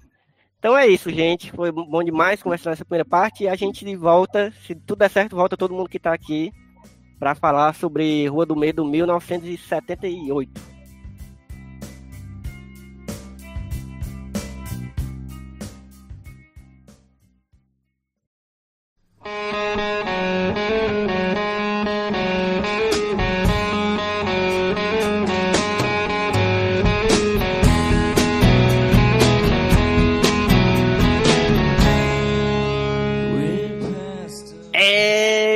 Tá ruma de gente burra nesse filme, meu Deus do céu. Ou agonia que dá, mas é bom demais, porque você fica, jumento, não vai pra aí não. O que, que tu vai fazer na floresta uma hora dessa, sabendo que é filme de terror? Mas é isso, filme de terror clássico tem que ter gente burra, porque senão não é filme de terror clássico. E a gente tá voltando aqui, você acabou de, de ouvir é, a primeira parte, que a gente conversou sobre Rua do Medo, 1994, que é quando eu tinha quatro anos. E foi essa informação, não sei porquê, mas só deixei aqui mesmo. É, mas aí a gente vai falar agora sobre a segunda parte dessa trilogia de grandes referências a filmes de terror, a subgêneros do, do terror. E aí agora a gente chegou em Rua do Medo, 1978, que eu não era nascida ainda, mas minha mãe tinha 18 anos. É, exatamente. E aí, gente, esse filme agora, eu já gostei mais do que o outro. Certo? Eu vou logo dizendo que eu gostei mais do que o outro, e era exatamente o que eu estava esperando, porque esse clima de, de acampamento, esse negócio de adolescente jamais. jamais. mais loucura, porque eu acho que esse é mais loucura, né? Assim, loucura no sentido de adolescente. anos 70, né, gente? Porque os anos 90, a gente tem que entender que anos 90, no Brasil foi uma coisa e no resto do mundo foi outra. Se esse filme dos anos 90 fosse no Brasil, o filme de terror ia ter o quê? Banheira do Gugu, é, ia ter esse tipo de coisa. Mas nos anos 70, os anos 70 nos Estados Unidos foi, foi mais loucura. Aí tem drogas, tem aquela putaria toda. E eu tô aqui novamente com vários convidados maravilhosos que vão conversar comigo sobre Rua do Medo 1978. Menos Mila, que vacilou. Eu vou deixar aqui um, uma nota de repúdio pra Mila, que deu um, um desdrobo aí na gente e disse que e esqueceu. Mas, rapaz. Mas é isso. Mila não vai estar nessa gravação aqui. E vou pensar se ela vai estar no do próximo ainda, porque. Né? Vingativo. Vacilo, vacilo. Mais vingativo que a Sara, né? a Sarah Fear. E ontem eu tava ah, rindo o nome da mulher é a Sarah Fear. Não, Sarah, dá vários trocadilhos em inglês. É. Mas Mila não tá aqui, mas eu tô aqui novamente com o Michel Ribeiro. E aí, Michel? Pessoal, daqui de volta. Está acontecendo novamente aqui a gravação. Está acontecendo é. novamente. Ei, metralhador de referência. Tô aqui também com Sara Beatriz. E aí, Sarinha? E aí, gente?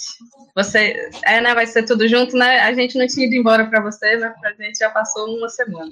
Passou uma semana, exatamente. E tô aqui novamente também com JP Bernardes. E aí, JP? Fala, galera. Tudo jóia? Voltando de novo para comentar. A segunda parte foi punk. Bora, né? e é como eu tava dizendo, eu gosto mais desse, desse clima, porque Inclusive faz muito esse esse o, o grande a grande referência para esse segundo filme é Jason, né? Eu não sei se tem outro filme assim de, de slash, de, de terror assim que se passa em acampamento. Tem uns que tem um clima parecido com jovens que vão, sei lá, para uma trilha, uma coisa sempre sempre rola, né? Mas assim, de acampamento mesmo, a, a referência principal, mais óbvia, é Sexta-feira 13, né? Que, que é inclusive de quanto? 70, 70 e quanto, Michel? Tu que assistiu recentemente? 80. É de 80? 80 é, né? 81, 82, todo ano eles lançavam um filme. É, depois do primeiro, todo ano eles lançaram até agora, 2021, estão lançando, já tá no.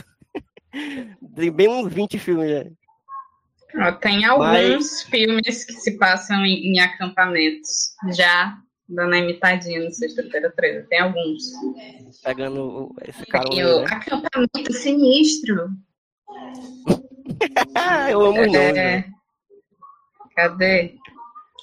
Temos aqui um Summer Camp, que já é 2015.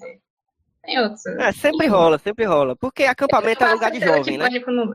É, eu tenho quase certeza que Pânico no é. Lago também é assim. É, Pânico no é, Lago. É, exatamente, é. Eu falei de trilha porque eu lembrei logo, já vou queimando aqui um, um, um meu que, é que tem a ver. Mas eu lembrei muito desse filme do daquele Pânico na Floresta, que teve um remake agora. Eu não assisti ainda o remake, mas eu gosto bastante do, do original. Que é também uma galera que vai fazer uma trilha, né? Numa floresta assim e tal. E tem uma família lá muito bizarra que, que, que começa a. Ah. Você, lembra, você lembra desse? É eu, da Netflix, eu... né? Não sei. O antigo, o antigo. Ah, não, né? tá, não, eu sei o antigo. É. O novo. É Pânico na Floresta. É, na floresta. É, eu lembrei bastante dele. Mas aí, e aí, gente? O que, que vocês acharam desse segundo aí? Dessa continuação? Porque eu, tá, eu, fiquei, eu vou logo dizer que eu fiquei um pouco decepcionado com uma coisa, que foi o seguinte. Eu achava que ia ser um filme que, claro, ia ter ligações com o outro, só que ele, ele é de fato uma continuação. Então, aquela coisa que a gente estava falando no primeiro filme, no, da gravação do primeiro filme, de que a galera podia assistir na ordem contrária, na ordem, na ordem que quisesse, eu acho que já não vai funcionar mais. O que, que vocês acham? Porque ela, é. ele continua de onde o outro filme parou, aí tem a memória da menina, contando a história do, do de 1978, e termina também voltando para 1994. Então já temos aí uma, uma cronologia mais fixa, né? É, e também deu a entender que ela vai enxergar as pessoas de 1666 como as pessoas de 78 e de 94. Uhum, então, isso. você só entende se é, realmente não. Não, não sei, não eu, eu assim. acho que vale a experiência de assistir da parte 3 para frente para ver como é que é. Mesmo você sabendo, deve ser diferente. Entendeu? Eu acho, por exemplo, se uma pessoa. É, tem gente que é meio louco começa assistindo da parte final do negócio. Aí vai assistir é, os pode outros. Funcionar, ver... Pode funcionar, Talvez Mas... funcione. Eu também achei no começo eles fazem antologia, né? Que cada um complementava a história, sei lá, tipo um, um, filme da Marvel que tem outro filme que não tem nada a ver, uhum. mas complementa o que acontece, os acontecimentos. E realmente não é o caso, né? É uma continuação. Eu estava curioso de como é que eles vão fazer a continuação, tal que se passa antes, mas aí vai preenchendo os buracos que foram deixados do primeiro filme. Então, uhum. realmente teve essa diferençazinha que eu não estava esperando. Achei bacana, eu, eu gostei disso. É, eu também gostei, bastante. Uhum, também. Na, ver, na é... verdade, assim, esse segundo filme, eu achei que, por exemplo, eu achei que eles iam cortar muito pro presente, dela ficar interrompendo a narração, mas eu acho, hum. achei que eles deram uma imersão muito boa. É, é pelo menos isso. A é, partir é, do momento, Isso a partir do momento que a história começou a se passar em 1978, a gente ficou imersivo naquela realidade ali, sem nenhuma referência presente, aí só voltou no finalzinho mesmo, que já tinha acontecido os plot twists. Aí eu gostei. Gostei muito disso. Uhum. E eu achei massa, é... assim, tem muita coisa que é muito jogada, é, tipo de informação que, que é meio complementar algumas coisas que a gente teve no primeiro filme, e que é colocada bem, bem obviamente, assim, na nossa cara, repetida, pra gente entender, olha, tá vendo aqui a ligação? E tudo bem, uhum. assim, não é, não é, acho que não é um problema, até porque eu acho que até é, é uma parte do, do gênero, né? O, o, gênero terror, muitas vezes ele cai nessa obviedade que é, é, é normal, assim, é uma característica, às vezes, do, de muitos desses filmes de terror. Mas eu achei legal ao mesmo tempo ter a galera, tipo, a galera mais jovem, né? A galera, tipo, o, o, o xerife, e aí você vê ele como ele era na adolescência, né? É, e você vê um pouco mais da história das, das duas cidades também. Achei legal isso aí, porque a gente tinha falado, né, que a gente curtiu muito essa, essa pseudo-mitologia das duas cidades, assim, como é que, por que, que essa rivalidade existe, como é que funciona e tal. Eu achei isso massa também. Não, ainda dava para ter explorado ainda mais ainda. Porque assim, é, a gente vê muito que é Sunnyvale, né? Eles são uhum, muito. É. Eles se acham muito, são muito superiores. Ainda dá para explorar muito nessa parte aí. é, dessa rivalidade aí, mas só que talvez, eu não sei, talvez eles façam uma série só focar nessa rivalidade aí. Vai depender da recepção da trilogia. Mas eu, assistiria numa boa. Eu acho que deve ficar para o próximo filme, porque o que eu entendi é que o acampamento fica bem, eu acho que no limite entre as cidades, eu entendi, né? É, parece que é. Isso. Que fica próximo. Mas Isso, por que, que a Sara a Sara só tem é, problema com o pessoal de Shadyside? Porque é que esse filme, esse filme fez ter muitas teorias. Esse filme fez ter pois muitas é. teorias. Por que, que, o, que o assassino os perdoou o pessoal de Sunnyvale e vai só atrás do Shadyside? É, eu achei bem estranho. É, eu gostei do recurso que eles usaram para mostrar isso, né? Tipo, ninguém diz, ah, o assassino só mata quem é de Shadeside. Uhum. Não, ele fala aquela a gincana lá, né? Quem é de Sunnyvale usa vermelho, quem é de Shadeside usa azul. E quem tá assistindo que entenda. Que só tá morrendo quem tá de blusinha é, azul. É. Ninguém, ninguém explana isso assim com todas as letras, mas tá lá. Só morre quem tem blusa azul. Sim. Tanto que eles falaram que morria todo mundo do acampamento, né? Mas era todo mundo só, no primeiro filme, né? Era todo mundo só de, de Shadyside. Sunny veio, o pessoal escapou. Ilesíssimos. É verdade. Não, e tem a paradinha também da sorte, né? Porque tudo que acontece de bom é em Sunnyvale. E tudo que acontece de ruim é Stateside, né? Shadeside. Shadeside. Shadeside, é. Shadeside, é, Shadeside. Então, aí tem isso aí também, né? Então meio que separa, né? Tudo de, de, de bom é, é, daquele lado, Sunny Bay. Shadeside fica com, com azarado, só morte, só destruição. Então, meio que é uma. Deve ter alguma coisa dessa maldição que é direcionada. Alguém de Sunnyvale deve ter mandado essa praga também em Shadeside. É, eu... é verdade. Shadeside perturbadíssimo, né? Todo mundo na cabeça. É. Eu já jogando ah, aqui minha teoria, a série. Falei, a, falei, a série, né? Entre as ela está investindo nessa coisa de irmãos, né? No primeiro filme a gente tem a Dina e o Josh, agora a gente tem a Zig e a Cindy. Eu sinto que a Sarah Fia vai ter uma irmã. Ah, é Eu sinto boa. que a Sarah Fia vai ter uma irmã. E que de algum jeito a maldição é, é tipo assim, é como se fosse um, um é, pegar coisas de Shadeside, fazer as coisas acontecerem em Shadeside para alimentar, entre muitas aspas, Sunnyvale. Hum. Tipo, como se fosse um ritual de sacrifício, uma cidade está se sacrificando para que a outra seja plena, perfeita. Uma as parasitando a outra, né? Isso, parasitando, isso. Eu acho que faz tô, tô, tô com isso na cabeça. Faz sentido, e achei muito irônico que a gente descobriu que o nome do condado é União.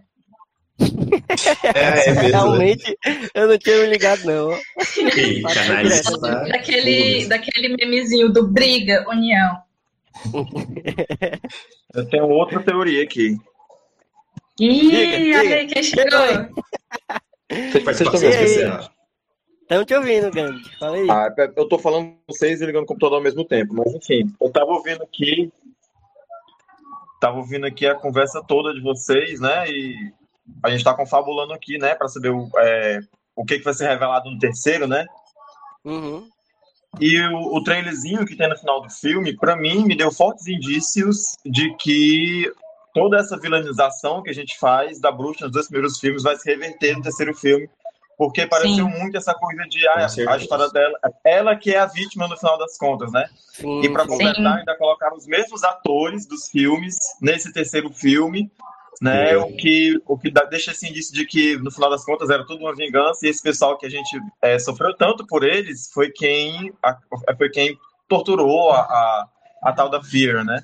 Inclusive, é. eu preciso dizer que eu adoro esse trocadilho com o nome da bruxa ser Sarah Fear e o nome do filme ser Street Fear, uhum. né? O, o medo e mesmo.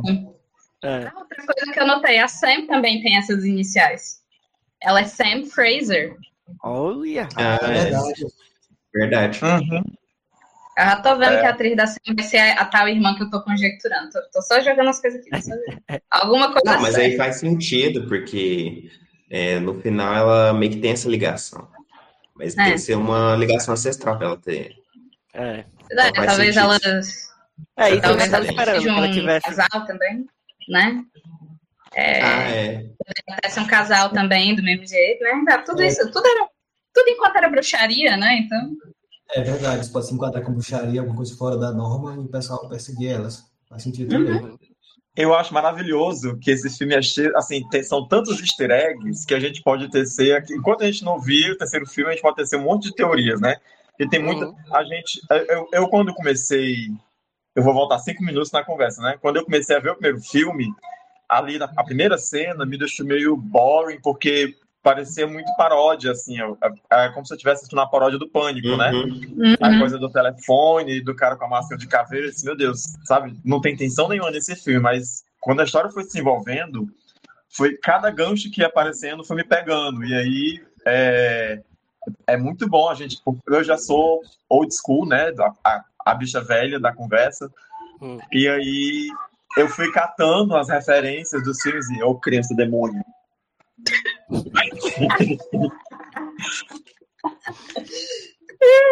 foi por isso que queimaram a Sarah Fear, que ela dá diversão à criança demônio.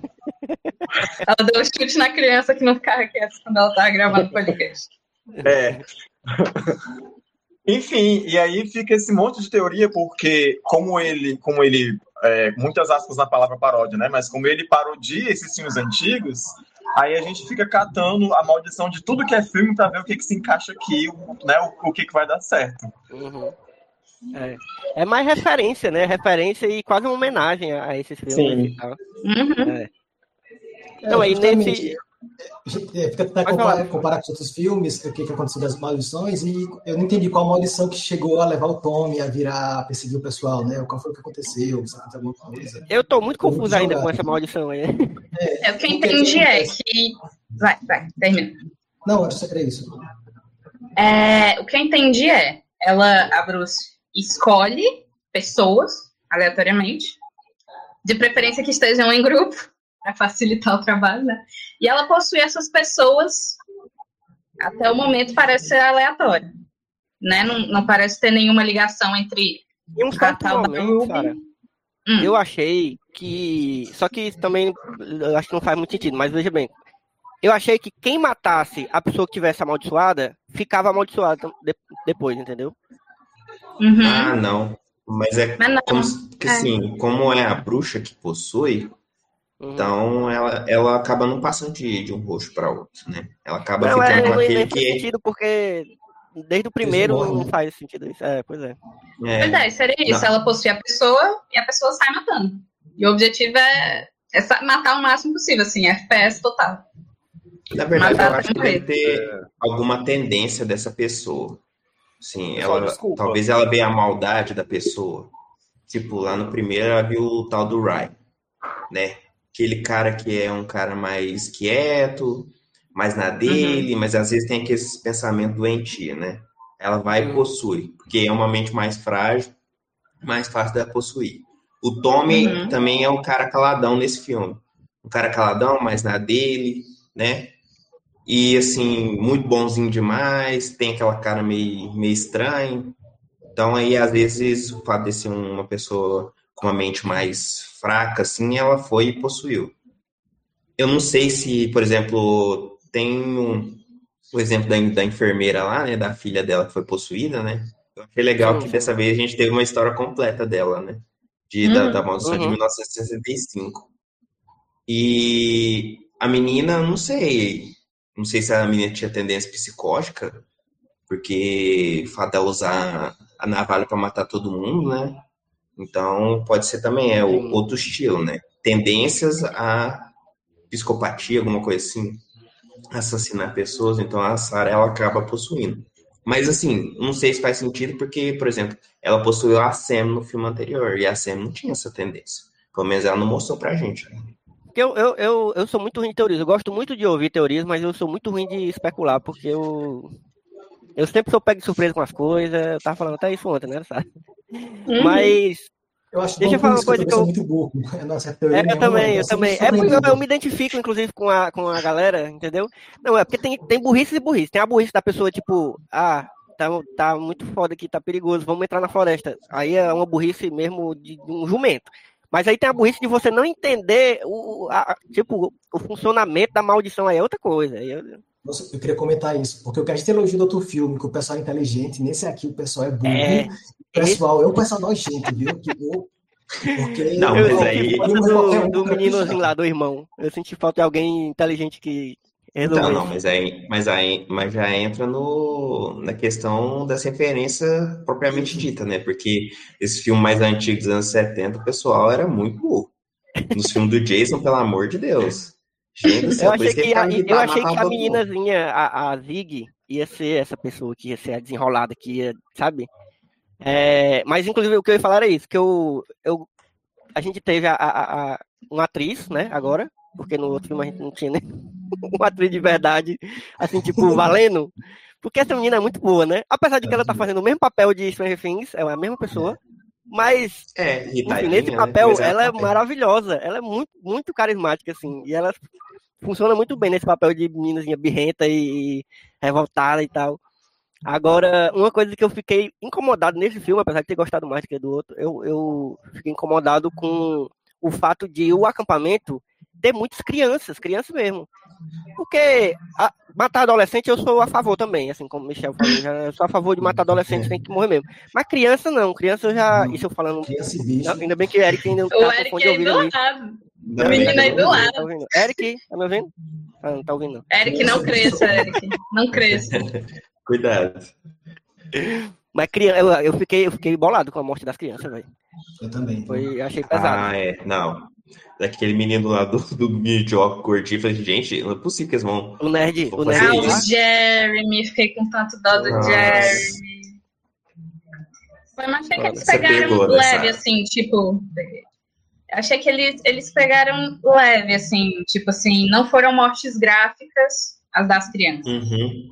Dava ah, um, um corte, um jogo de câmera diferente, sangue, óculos, sangue, uma, era... uma mãozinha. Acho eu que acho eles... que era pra ser um acampamento é, só de adolescente. Até porque é, nesse filme adolescente antigo, não vai pra nesse filme antigo de, de terror, geralmente era só adolescente, né? Porque só, esse filme de 30 anos, né? É, exatamente, hum, adolescente da malhação, né? Que 30 anos fazendo papel de, de 17. De 17. Mas Mas é porque ter muita criança me, me remeteu àquele filme de acampamento da sessão da tarde, comédia. Sabe? Aquele acampamento ah, do barulho, aquelas coisas assim. E eu fiquei, sim. Sabe, conflito, assim, deu, deu um conflito de emoções. Aí eu fiquei meio bolado. Acho que a intenção é essa, que... tipo, no primeiro a gente fica, é, mata os adolescentes. Aí chega isso agora a gente, não, calma, não, também não precisava disso tudo, assim. Acho que é tipo essa coisa mesmo, tipo, é uma coisa ruim, tá, galera? Só pra deixar, está acontecendo uma coisa ruim. Eu acho que é a única novidade do filme, né? Porque tudo eles repetem as coisas que já em outros filmes, essa aí é a novidade, é matar a criança, porque realmente é pesado. É. As mortes não é foram gráficas, mas a primeira morte, acho que quando ele mata lá o, o noiadinho, a morte foi bem gráfica, né? Foi. Mas foi bem violento. Na verdade, esse filme como um todo, ele foi bem violento, né? E foi. tipo, você vê que a diretora ela não segura a mão, não ela deixa o cara tocar o terror realmente. Porque, assim, se for fazer a contagem de morte, foi muito alta, assim. E era criança, era adolescente, era. E, tipo, nas referências clássicas, os caras lá na, na moita transão lá, o bicho já chega, já matando todo mundo. Eu falei, gente. Tava faltando mesmo o, o, a morte do casal transando, né? Tinha que ter. Isso aí é uma, um clássico. Teve um pouquinho depois. Teve um pouquinho depois, só, assim, pós, pós sexo. É. Eu achei que faltou é, uma cena no lago. Eu achei que faltou uma cena no lago, para assim dizer. Ah, Homenagem a Jason mesmo. Bora fazer uma cena no lago. Alguém tentou fugir pela água, não vai fugir. Ele podia sei lá, dado uma arremessada do Machado. Qual, qual, foi? Eu não lembro se ela tinha lago, eu fiquei me lembrando depois. Será que tinha lago? Eu não lembro, mas senti falta da tinha. cena no lago. Tinha. Ele aparece no comecinho só ele, as crianças pulando no lago. É verdade, é verdade, Parece, logo no é. começo. Gente, esse é o Gambit, para quem estiver ouvindo e para quem tá aí que não conhece Gambit ainda. É, e tá. Mila, agora você está oficialmente substituindo a Mila. Então no próximo, Mila já não vai estar, tá, certo? Porque ela esqueceu da gente. Então já se prepare que próximo sábado a gente vai gravar sobre o, o terceiro filme da trilogia. Como eu vim de step, aí eu cheguei um pouquinho atrasado. Vocês que estão ouvindo a gente, me perdoem, por favor. Pergunta de quem está chegando agora. Todo mundo gostou dos dois filmes? Sim. Eu gostei sim, sim. Gostei, gostei. assim. Bastante. Eu, eu, eu tô no papel, assim, porque Mira, no primeiro, na primeira gravação, tava nesse papel junto comigo, de ser a pessoa que menos assiste filme de terror, assim. Então eu. não é que eu não tenha gostado, mas tipo, muitas das referências eu não peguei, sabe? Então eu tô muito aqui pegando, pegando a, a descobrindo as coisas com as conversas aqui da, da galera e, e, que vão falando as referências e tal, mas como é um, como eles fazem algumas referências muito clássicas às vezes, tem coisa que a gente sabe já sem nem precisar ter visto tanto filme de terror. Então, uhum. eu, eu curti, curti, no, no geral, assim, é, quando, quando você entende a intenção dos filmes, né, aí você curte mais. Você não pode levar como se fosse, ah, não é uma grande trilogia de filme, meu Deus, vai ser foda. Cara, é, é melhor você aproveitar como uma grande homenagem a, ao gênero do que como grandes filmes, assim. Mas gostamos. Ah, mas eu, eu achei, eu achei, eu já eu fiz a pergunta para eu responder, né? Aquelas. eu achei, eu achei que o filme tem tiradas ótimas. Não foi um filme de terror que me deixou com medo, eu tenho mais uhum. cagaço vendo Invocação do Mal, por exemplo, né? Fico, a Invocação do Mal é aquele filme que eu, que eu assisto e depois fico com medo de vir no banheiro de madrugada. Esse já não me deixou, não, não tenho esse medo, não me deixou com medo, assim, mas eu acho que ele tem é, bons momentos de tensão. Eu acho que ele tem boas Sim. construções de tensão, assim, aquela, é. aquele suspense, os scare jumps no, no momento certo, né? Eu acho que essa coisa da referência, ela enriquece muito. Então, se você não é realmente um aficionado por filme de terror, ele vai ser um filme ok. Mas quando uhum. a gente já, já. Quem cresceu nos anos 80 assistindo A Hora do Pesadelo, Halloween, Sexta-feira 13, né? É, esse filme ele é um deleite porque ele tem essa coisa do saudosismo, da volta ao passado, a trilha sonora sim. muito peculiar, a questão de sim, ser sim. com adolescentes e, enfim, a referência da ambientação, né? O que eu estava falando agora há pouco com a abertura do primeiro filme, que era a cara do pânico, né? Que uhum. parecia uma paródia do, do, do, pânico. E aí tem, sei lá, a referência do chamado com, com maldição, é, uhum. referência do Verdade. exorcista. Michael Myers, o cara do machado com o saco na cabeça, que é o Jason do, do segundo é, filme. Total, total.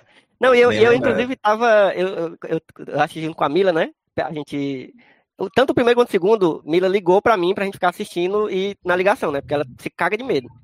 Aí, tava, chegou assim na metade do filme, eu, eu tava indignado já. Mila, eu tô sentindo falta do saco na cabeça do cara, porque esse cara aí não tem muita graça não, mas quando ele bota o saco na cabeça aí fica foda, entendeu? E aí eu fiquei muito feliz quando no final ele teve, teve um tempinho ainda com o saco na cabeça. Não, mas aí é a história de origem, né? Você, a referência é. ali é muito boa, porque, tipo, é, a Sarah Fierce lembra a mãe do Jason, que era a mulher que matava no primeiro filme e depois passou, depois o Jason passou a matar. Né? Calma, né? Calma, a Sarah Fierce ou a, ou a enfermeira? A, a, enfermeira. Não, não, a enfermeira. Ah. É, é acho que é enfermeira. enfermeira Isso, enfermeira. Isso, me lembrou, me lembrou muito a mãe do Jason. E o Tommy, depois que ele bota o Togo, era basicamente o Jason, né? Então, o que eu gostei nesse filme, na verdade, gostei muito mais do que do, do primeiro. Eu já gostava do primeiro, mas esse segundo é que, assim, é a sensação, você está sentindo uma, uma obra bem acabada, que mesmo fazendo é, homenagem, referência, ela consegue sustentar ela própria. E nesse segundo uhum. filme, é, a gente não só teve mais informação, eles não entregaram tudo. A gente fica satisfeito com as informações que eles entregaram. A gente fica satisfeito com alguns personagens que aparecem, mas eu achei assim que, por exemplo, os personagens que apareceram no adulto, no, no primeiro filme aqui, foi muito melhor estabelecido. Uhum. E assim, é, não sei vocês, mas assim, a gente tem mais nome, mais referência, e que nem vocês falaram, das, das duas cidades, tem mais informação, então assim, você já sente uma coisa mais familiar. Então aí você já te puxa para assistir. Uhum. E, e que nem o Gambit citou, a parte da tensão. Você fica numa tensão muito grande, porque assim, o cara começa a matar a rodo, e você tá torcendo para ele não encontrar a irmã, porque você sabe que uma semana depois a irmã vai estar tá morta. Uhum. Mas aí tem a jogadinha no final que você não sabe direito o que que era. Mas aí isso revela pra gente. Esse, então, essa aí eu acho boa. Essa foi uma surpresa boa para mim nesse segundo filme, porque eu cheguei nesse segundo e parece que eu sempre fico com pouca fé no filme, né? Eu cheguei nesse segundo filme com essa impressão, assim, quando a criatura fala no começo, é, esse acampamento aconteceu em 68 e uma semana depois minha irmã estava morta. Aí eu, eu, penso assim, cara, acabou toda a atenção do filme porque você sabe que a criatura vai morrer Sim. e que essa que tá viva não vai morrer. Então, qualquer uhum. risco que ela corra, você sabe, ela vai ficar, ela vai ficar viva porque ela tá no futuro. Né? Ela tá uhum. lá. E essa outra vai morrer. E aí teve essa troca do, do C. Burman, né? O, o, o nome delas. Sim. Teve essa troca no, no, no final e foi tipo. Que sacada, sabe? É. Foi, foi sutil, mas. Isso me, me confundiu muito isso, porque morreram de botar a menina do Stranger Things na divulgação. Eu falei, ah, ela é a irmã que sobrevive. Aí começou Zig, eu, ah, não, ela tem, ela tem outro nome com C. Nem o pai deu nome pra filha de Zig. Ninguém, ninguém faz essa sacanagem com a menina. Aí a outra é a Sibama. Eu, não, pronto, então a Cindy é que vai morrer. Só que ele tava no meio do filme. Nossa, será que a Cindy é que vai morrer? Eu fiquei não, será? outra coisa. Porque você vai colocar uma atriz jovem, jovem adulta, adulta, adulta, né? É uma adolescente, uhum. não é uma adulta. Sabe outra é. coisa também que pega a gente pelo pé é porque tem uma referência muito clássica dos filmes dos anos 80, que é que a mocinha é a virginal. Que a pessoa, ah, que, a, é. a, a, garota que é malzinha, né, a que transa, ela morre. E aí a, a, a, mais velha nesse filme é que fazia esse papel da virginal, que era certinha, que reclamava uhum. da camisa, que rasgava e tudo mais. Então, isso também, é, essa referência, é também jogava contra a gente. Né? A gente pensava que uhum. a que vai morrer é a ruiva, porque a ruiva ela é bad girl, né? É. E, a, e a Morena não, ela faz não, esse papel que é muito comum dos filmes dos anos 80. Isso eu acho que é uma das coisas que eu achei mais legais, assim, tanto do primeiro filme quanto desse segundo. Que ao mesmo tempo que ele faz essas referências e essas homenagens, ele, ele quebra também um pouco com, essas, com esses clichês, entendeu? Ele brinca com os clichês. Não, uma simples, não é um simples joga, jogação de clichê em cima da gente. Ele vai quebrando de pouquinho, assim, é muito sutil. Podia ser muito.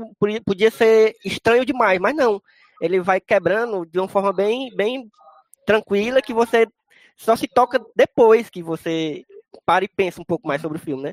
É, Isso eu gostei demais dos dois. Esse clichê acontece, aí você é outro clichê acontece, aí outro clichê não vem também, aí o próximo vai acontecer, aí não acontece, depois não acontece. É bom essa. É, essa, é bom. Quebra um pouco, né? Essa expectativa, é massa. E mesmo que os filmes, assim, não tenham dado tanto susto, assim, os momentos tensos ficaram mais pro final, né? Porque o primeiro era tudo correndo mais na história do acampamento. Se você tirar o terror, você ainda tem uma história boa que tá contando a história entre as cidades, as pessoas entre elas. Uhum. Eu acho que desenvolveram muito melhor os personagens, apesar de todo mundo era insuportável no começo, com o tempo você vai entendendo por que você vai gostando.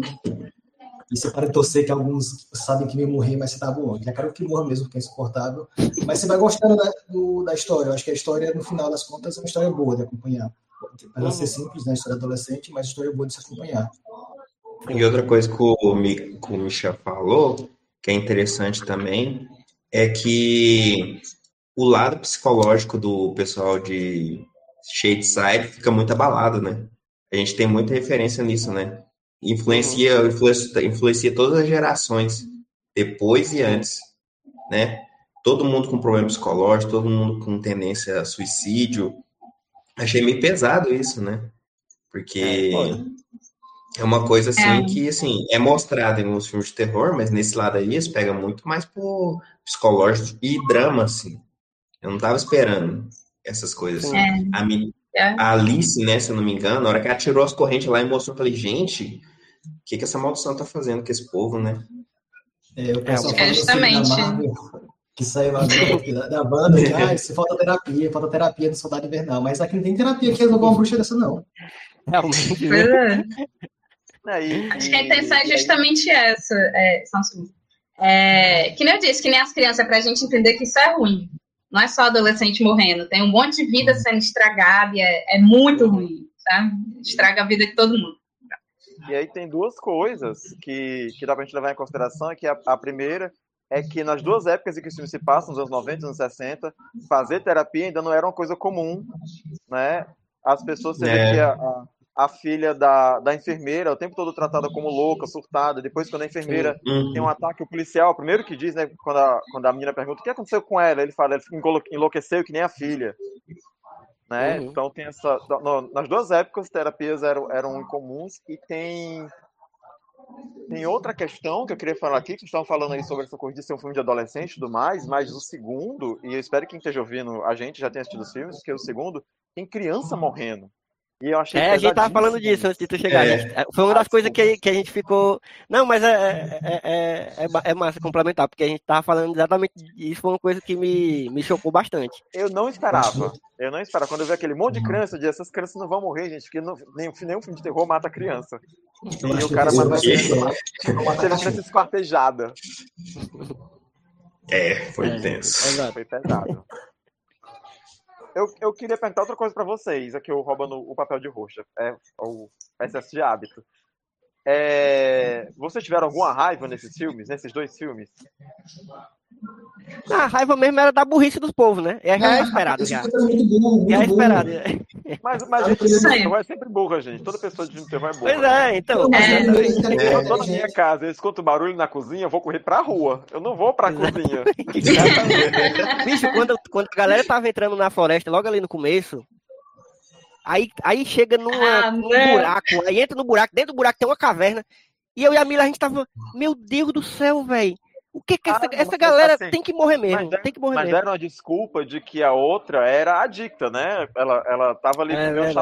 Ela, como, ela, como ela já tinha essa vida muito maçante, ela tava atrás de emoção. Tanto que tinha a voz da coerência, que era a, a Ciburma lá, né? A, a, a, nome Cindy. dela. A Cindy, né? Que era mais certinha. Cindy. dizendo, não, gente, não vamos, tem que correr pro outro lado. Você tá louco entrar no buraco, né? Mas a Uhum. outra dizer, eu vou, eu tô louca sim, porque eu tô, eu tô high. Então eu vou entrar no buraco. Mas Eu adoro fiquei- outro cara, depois é Tilenol. O cara é Tilenol. Não era nada. Eu tive uma raiva Ninguém vai ter dor de do cabeça, filme, né? Porque eu não queria que aquela menina morresse e eu achei que ela morreu assim, da, da maneira mais grotesca possível. A, a, Ah, a garota do, do- que ele passa ela no cortador de carne. Nossa, Eu a Kate, né? Eu achei muito Ah, jogos mortais primeiro, sim. aquela morte. É, foi foda. Aí e eu fiquei com raiva, porque a, e aí eu, eu já fui pro segundo já calejado com isso, né? Eu já fui pensando, se no primeiro mataram aqueles dois personagens, nesse segundo vai morrer todo mundo, não vai sobrar ninguém. Só vai sobrar essa criatura que tá velha, que tá contando a história. Uhum. E o policial, que a gente sabe também que o policial tá vivo, né? Isso. Mas eu fiquei muito chocado que no primeiro filme morreram ah, os outros dois adolescentes, o rapazinho loiro e a outra Uhum. moça morena que. que... Eu senti falta dela também. Foi, foi a cena que eu fiquei assim. É, foi a mais chocante. que estão ouvindo a gente não estão vendo a minha cara de nojo nesse momento. Então, Você falando dessa cena do pessoal na, na, na caverna, eu fiquei puto com a Cindy, porque ela- a amiga fala, não, foi feitiçaria, é a bruxa, a bruxa já falou no ouvido dela, suspirou no ouvido dela, e ela, não, não tem nada disso não, minha filha, você tá vendo no papel, tá escrito, você viu a casa da bruxa, você viu tudo pendurado aí, você tá discutindo ainda. O Papel de filme, pessoal negação tá é foda, né? Nossa. Ei, e o, a parada lá do, do coração da caverna, velho? Ô, louco. De viagem, aquilo ali foi. Meu eu acho que aquilo Deus. ali foi uma. Não sei se foi uma referência. Foi, se foi, foi muito indireta, mas algum, as coisas do Stephen King. Parece muitas coisas do Stephen King, né? E tem uma referência É. direta a Stephen King, né? Não, eles falam de Carrie e falam. é, é uma né? referência direta. Falam de porque, Stephen King. É, ele é do citado no filme várias vezes, Aham, né? Então aham. não tem como não ser uma, uma referência ali. Mas agora que você falou dessa, dessa, dessa gosma pulsante que tinha lá embaixo, vocês não acharam o máximo que o, que o, o shopping foi construído em cima desse Em acampamento? cima. Cima, Uhum. Eu achei muito Caramba. porque, cara, é especulação imobiliária total, porque, tipo, foi, teve, teve um massacre, crianças foram esquartejadas ali, ninguém queria mais aquele terreno. Quem é que compra? O shopping! barato. E ainda deixa Sempre. errado. Exatamente, deve E ter ainda deixa. Onde a pessoa foi enforcada. Meu Deus do céu. Então, e, e assim, eu, eu hoje eu tirei o dia, assisti 1994 de novo e assisti 1978, né? Aí eu falei assim, gente, eu fiquei reparando na árvore. Aí a primeira coisa que eles mostram no, no segundo, uma das primeiras coisas que eles mostram no segundo filme é a árvore. Eu falei, gente, é a mesma árvore. logo, Eu- se liga, assim, né? eu, não, eu não tinha me chocado, mas eu não me tocado. Mas a, a própria diretora, ela, ela bota um ângulo assim na árvore. Eu falei assim, gente, deve ter alguma coisa nessa árvore, porque não é possível. No primeiro filme. Mas aí você só percebe isso quando você assiste o segundo. Porque aí eles mostram a referência certinho da árvore, que tem a mão lá e tudo. Então, Uhum. era uma Aí dica que a gente estava procurando muito, que a gente comentou no, no, no filme anterior. E nesse aí dá pra ver melhor, que, né? Que é a dica que a gente deixa É a- passar, mas estava lá todo É a tempo. nossa burrice de espectador falando nessa hora, porque a árvore não Verdade. só é mostrada, como eles tentam queimar a garota na árvore. É verdade. Então, É, tipo, joga na sua cara o negócio e a gente. Inclusive, a, tá- ga- a galera. Bullying, o bullying, outro nível do bullying, né? Essa galera do acampamento aí. Pelo amor de Deus. Eu gente. acho. nossa. Uma coisa é você Eu ia chamar dizer uma que eu pessoa de acho- feia, sei lá. Mas outra, aquilo Gente, ali é pesado eu- demais. Eu não queria ser um adolescente americano, vou te contar, viu? Deus Se me livre. na vida real for que nem é nos filmes, esses bullies de, de, de filmes, eu não queria ser um, uma- uma- um adolescente americano, que pelo amor de Deus. É meio Nossa, se tu vê coisa né, coreana, se tu vê coisa coreana é pior. Eu, eu, eu fico, eu Ah, leio, eu lendo coisa manhwa, né, os quadrinhos coreanos, eu fico, meu Deus, gente, alguém conserta esse sistema educacional da Coreia, por favor, todo personagem sofre bullying. E é bullying de apanhar. Pesado. É, pior. E eu vi, Teve um filme recentemente que concorreu ao Oscar. Também, isso também, tem bullying pesado. É. É. Gente, tem. A gente falou de várias especulações aqui do, sobre o, o geral, né? A história geral. É, Eu, eu, eu, tô, eu tô curtindo assim, a forma como está se construindo isso. E até como eu tinha falado na primeira gravação, é, eu, o, o primeiro, assim, pela ambientação, o primeiro eu já sabia que eu ia gostar, mas não tanto, porque não é uma ambientação que eu curto muito, aquela área urbana e tal. A do acampamento já gostei mais, porque já é um ambiente que eu acho mais legal de explorar.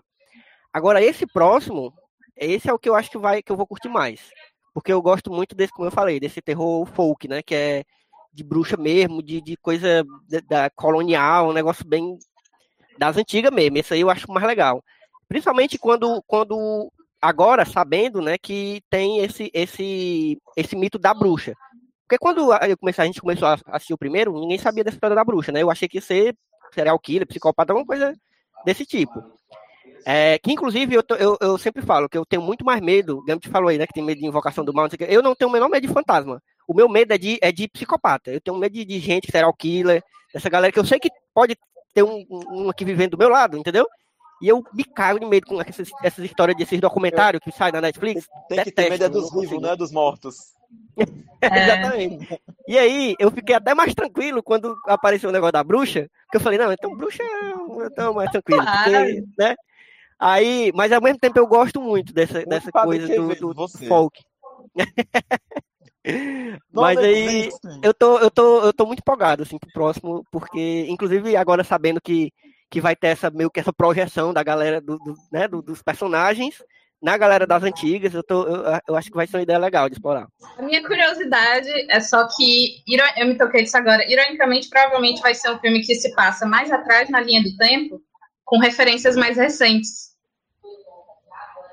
né? Hum, Porque o folk, esse folk, assim, não tinha, assim, anos 80, acho que ninguém tava muito nisso, né? Acho que veio, é uma coisa tem, mais mas tem, recente. sabe? Mas Não, tem, não mas é, tem. não é terror slash. Não, assim, tem filmes É. de terror que é mais folk, mas não é slash, não é assassinato em massa. Sim, Não, É, muda, regra, muda completamente o.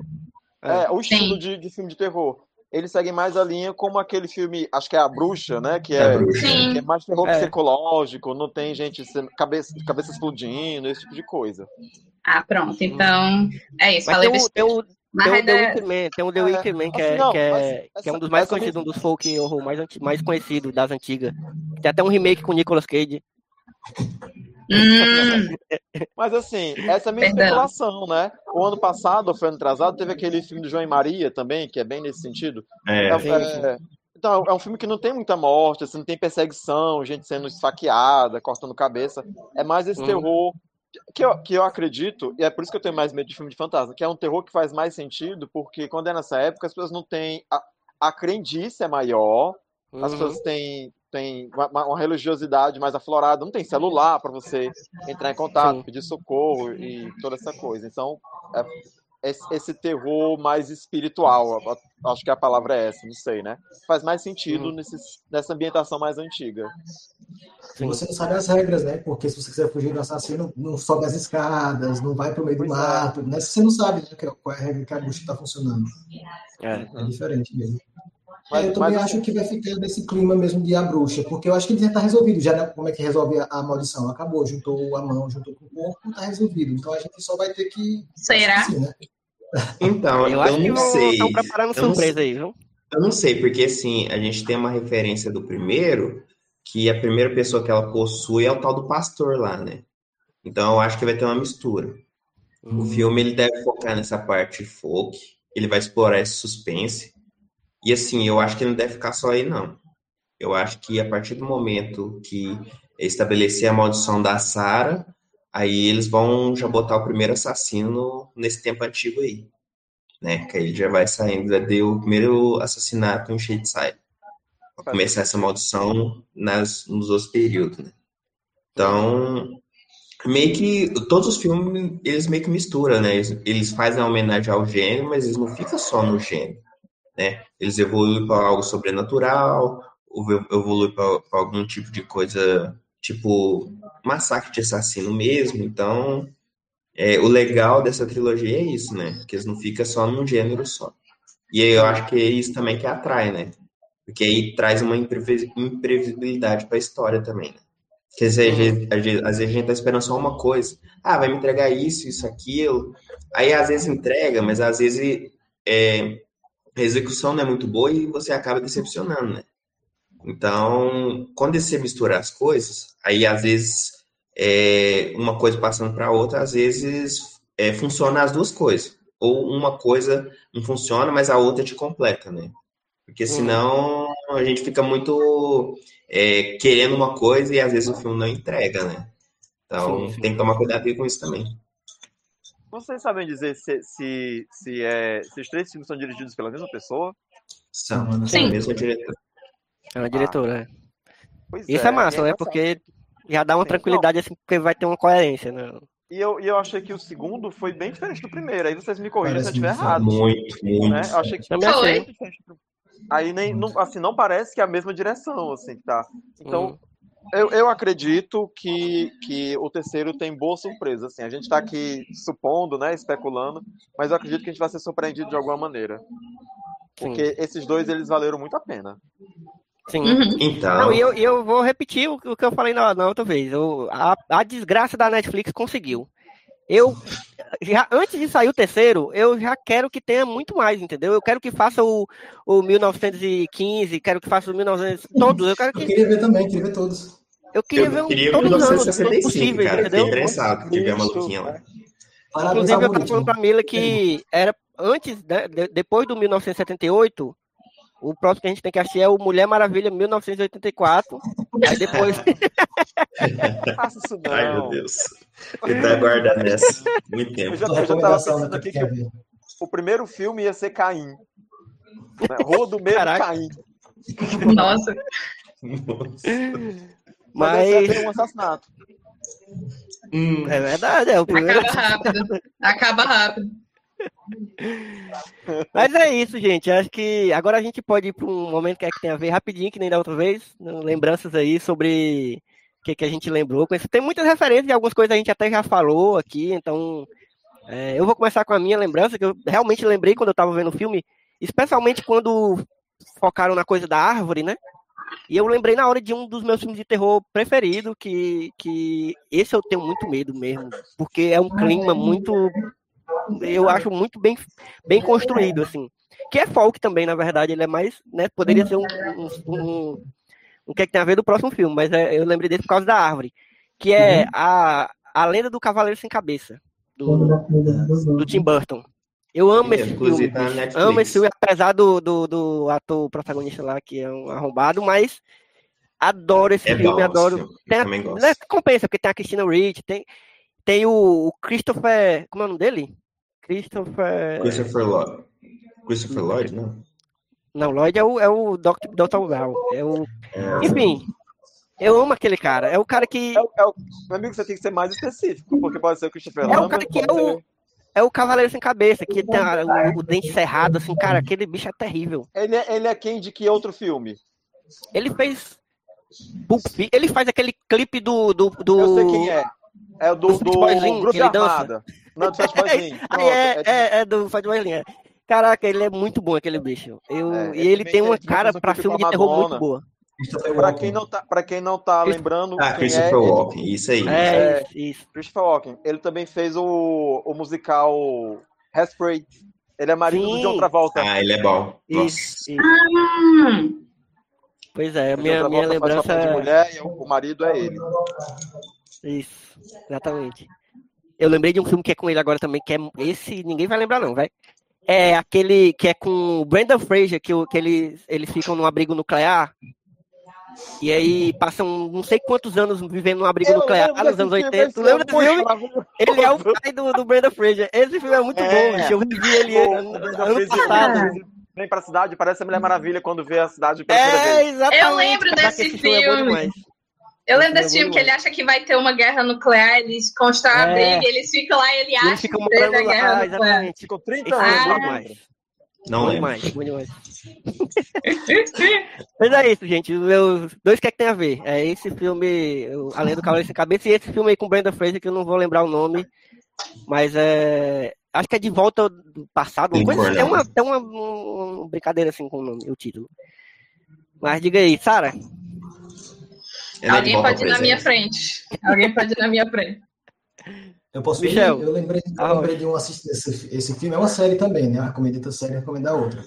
Teve esse filme nos 1990 e esses, esses passos 70 vão na média, vão nos 80, que é American Horror Story 1984. E ah, também não, é uma temporada. Interrompeu tempo. eu ia falar, Nossa, eu, eu lembro muito dessa série.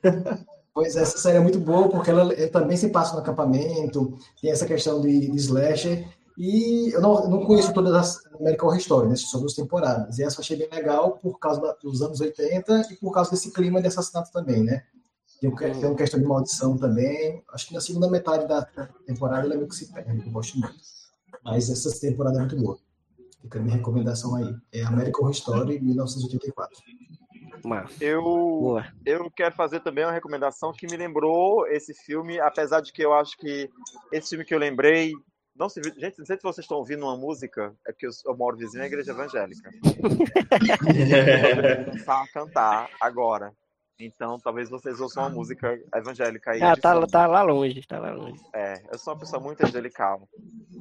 aí, é, eu lembrei de um filme, e assim, eu tive essa impressão muito parecida com a do Elvio, com essa coisa de maldição que vai passando de uma pessoa para outra.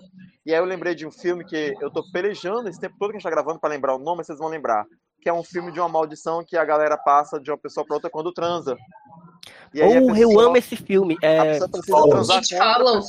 It Follows. It follows. Isso mesmo, que vem, você eu reconhece a, a morte por uma pessoa vestida de branco que vem atrás de você.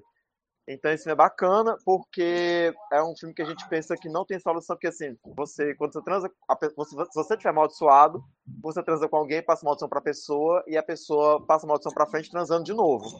Só que se a pessoa não quiser passar a maldição para frente e achar que ah, eu não quero que ninguém morra, ela vai morrer e aí a maldição volta para a pessoa anterior. Então, a, a, você tem que sempre estar tá aqui renovando a maldição, porque se alguém não passar para frente, né, e morrer, aí volta para a pessoa anterior e ela tem que passar de novo. Então é um filme bacana. Não é um filme estilo slasher também, que tem um monte de morte, gente sendo decapitada o tempo todo, mas é um filme que é tenso desde a hora que começa até a hora que termina, e toda vida que você vê uma pessoa de branco, você fica louco. Sim. Inclusive, eu gosto muito da trilha sonora desse filme. Eu passei muito tempo ouvindo a trilha sonora depois que eu vi. Bom, boa lembrança, boa lembrança. E aí, Sara, lembrou? Eu vou roubar eu vou indicar um jogo, que é o jogo de sexta-feira 13. mas é, tá valendo. O é. só, que tem a ver é porque é... a galera sempre vai pra filme e série, mas tá valendo também. É, eu nunca joguei, na época o jogo é caro, mas já vi gameplay, é legal, porque eu acho que o legal é que o jogo abraça, que o... É, nos filmes nunca fica muito claro, parece que a coisa mais sobrenatural do Jason nos filmes é só que ele não morre. No jogo, eles abraçam que ele tem superpoderes, sim. Ele tem super velocidade, ele tem teletransporte, ele tem tudo isso. teletransporte então, é, eles... é foda. Ele tem Mas, teletransporte sentido, no jogo. Sentido, faz sentido. É, eu gosto que eles abraçam assim, tipo, esse cara tem superpoder. Mas Aí... porque a pessoa passa meia hora correndo na floresta, ele só faz andar e ele aparece. Ele anda, é. Exatamente. Eu, eu acho muito legal que o jogo abraça isso como se fossem poderes sobrenaturais mesmo, assim. Uhum. Eu lembrei do jogo também, falando desse filme, que é o Guitar Hero. A trilha sonora todinha parece do Guitar Hero. Caraca! total, total, total. Boa, Aí, outra coisa que a gente não comentou da trilha sonora é a música Supernatural tocando toda hora. Quem assistia a série tocava e falei, gente, Sam Bean vai aparecer ali, ó. Aí resolvendo, resolver esse mistério. Ah, deixa eu dizer pra vocês que eu quase chorei de emoção quando eu vi Only Happy in the Rains no primeiro filme. Hum. Não sei, mas é porque eu sou velha, você não tem essa sensação. Porque essa música, esse videoclipe tocava a exaustão na MTV quando era canal aberto ali de 95 a 98. E era uma das, refer... é uma das referências que eu tenho da adolescência. Tanto que depois Uhum. que eu vi o filme, eu fiz um storyzinho no Instagram com essa música tocando, que ela ficou I'm only happy in the rain. Essa frase ficou na minha cabeça a semana inteira. Até eu assistir o, o outro filme que estreou ontem. Boa. Mas enfim, trilha sonora maravilhosa. Então, é isso, gente. Acabamos aqui a segunda Não, não, parte. voar. Ah, é, JP, tu não falou então, o que, que tem a ver, não. Que é o meu dele? Aí Ah, achou que ia escapar. então, é, eu vou pegar referência de filme de terror. Acho que todo mundo vai lembrar, mas só que aí eu vou lembrar o primeiro filme, é, Olhos Famintos, mas eu vou lembrar mais do segundo pela Ah. quantidade de matança que desse Que é o, da, o do 1978 ônibus escolar. Isso. Tem Eu gosto muita gente filme, ali. Nesse aí eu acho que tem mais morte do. Assim, referência que eu, que eu conheço que, que teve nesse, nesse filme também. É aquele do E milharal. esse né? Olhos Famintos é muito É. bom. Eu gosto, eu nossa, gosto bom desse, demais. dos dois, do Sim, primeiro e eu do segundo, eu gosto. O Inclusive, tem, uma- primeiro é uma. muito bom. O segundo é, matança pura. Não tem muita mitologia assim, né? É, o primeiro eu, eu, eu tenho uma lembrança muito forte do, do, do primeiro, de quando ele entra lá naquela, no, no- no- no- no- na caverna lá do, do, do bicho, que a, a parede tá coberta de corpos, assim, pregado. Caraca, aquele ali, bicho, eu- É. travou na minha pesadíssimo. memória quando eu era Uhum. adolescente, até hoje eu tenho um terror, pavor daquele ali. Ei, tinha medo. Aham.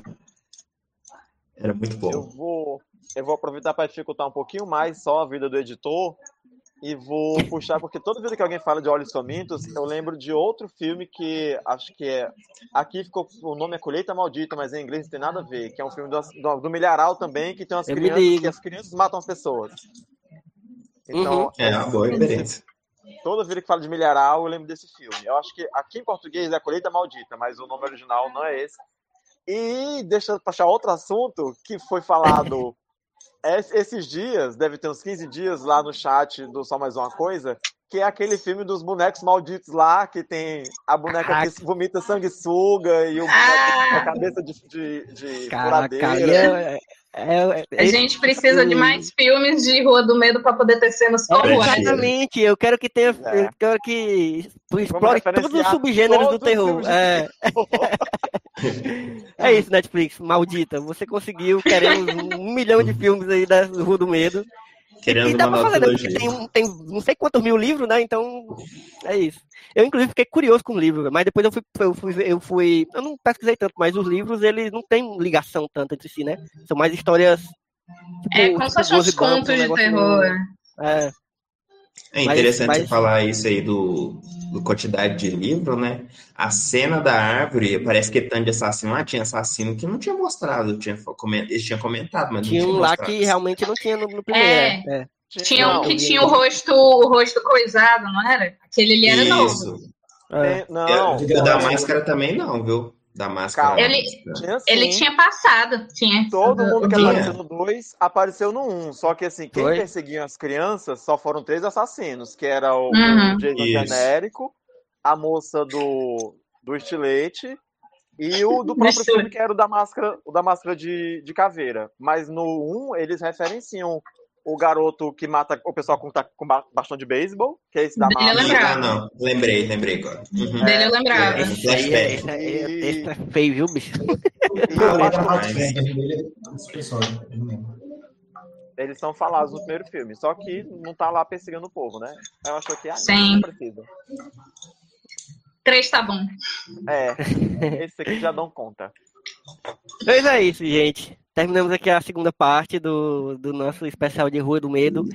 Quando a gente vê, da, né? Próxima sexta-feira, quando a gente vê o, o terceiro filme. Espero que não seja o último. Espero que a Netflix nos ouça e faça mais aí. Mas a gente fecha essa trilogia e aí o, você que estiver ouvindo já, vo- já vai ter os três episódios aqui. Aliás, os três, as três gravações nesse mesmo episódio. Então, você pode escolher. Se você já tiver visto os três filmes, já continua ouvindo aqui o episódio. Se tiver visto só o primeiro e o segundo, para agora, de preferência, veja o terceiro antes da gente começar a conversar. porque a gente vai, como vocês sabem, conversar com spoiler, falar de detalhes e tal. E é isso, gente. Então, eu, vou, eu não vou nem pedir para vocês deixarem as redes sociais, vou, vou, pedir para vocês, no próximo, deixarem as redes sociais, que vai ser o, o fim, de fato, né, do, do episódio. Pois é isso, gente. Vou ficando por aqui. Valeu, Sarinha. Valeu, Michas. Valeu, valeu, valeu Gambit. Até, Até daqui a pouco. Na próxima, Até no próximo sábado. Vem, que é daqui a pouco. É. Exatamente.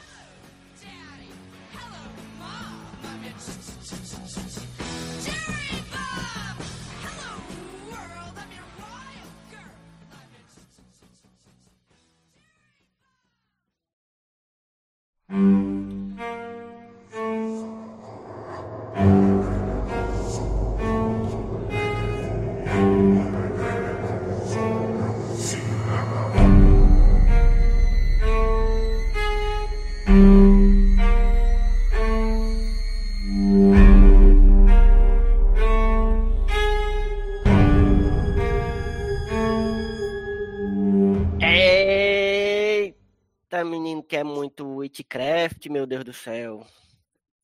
Estamos de volta aqui para a nossa terceira parte do especial Rua do Medo, que a gente está a cada semana assistindo um dos filmes que sai dessa trilogia nova da Netflix e no dia seguinte gravamos conversando sobre o filme. E você aí tá ouvindo num episódio só. É, não sei se você já, já assistiu os três filmes. Como esse, né? Essa terceira parte a gente vai falar do, pelo menos por enquanto, último filme dessa, dessa, dessa série.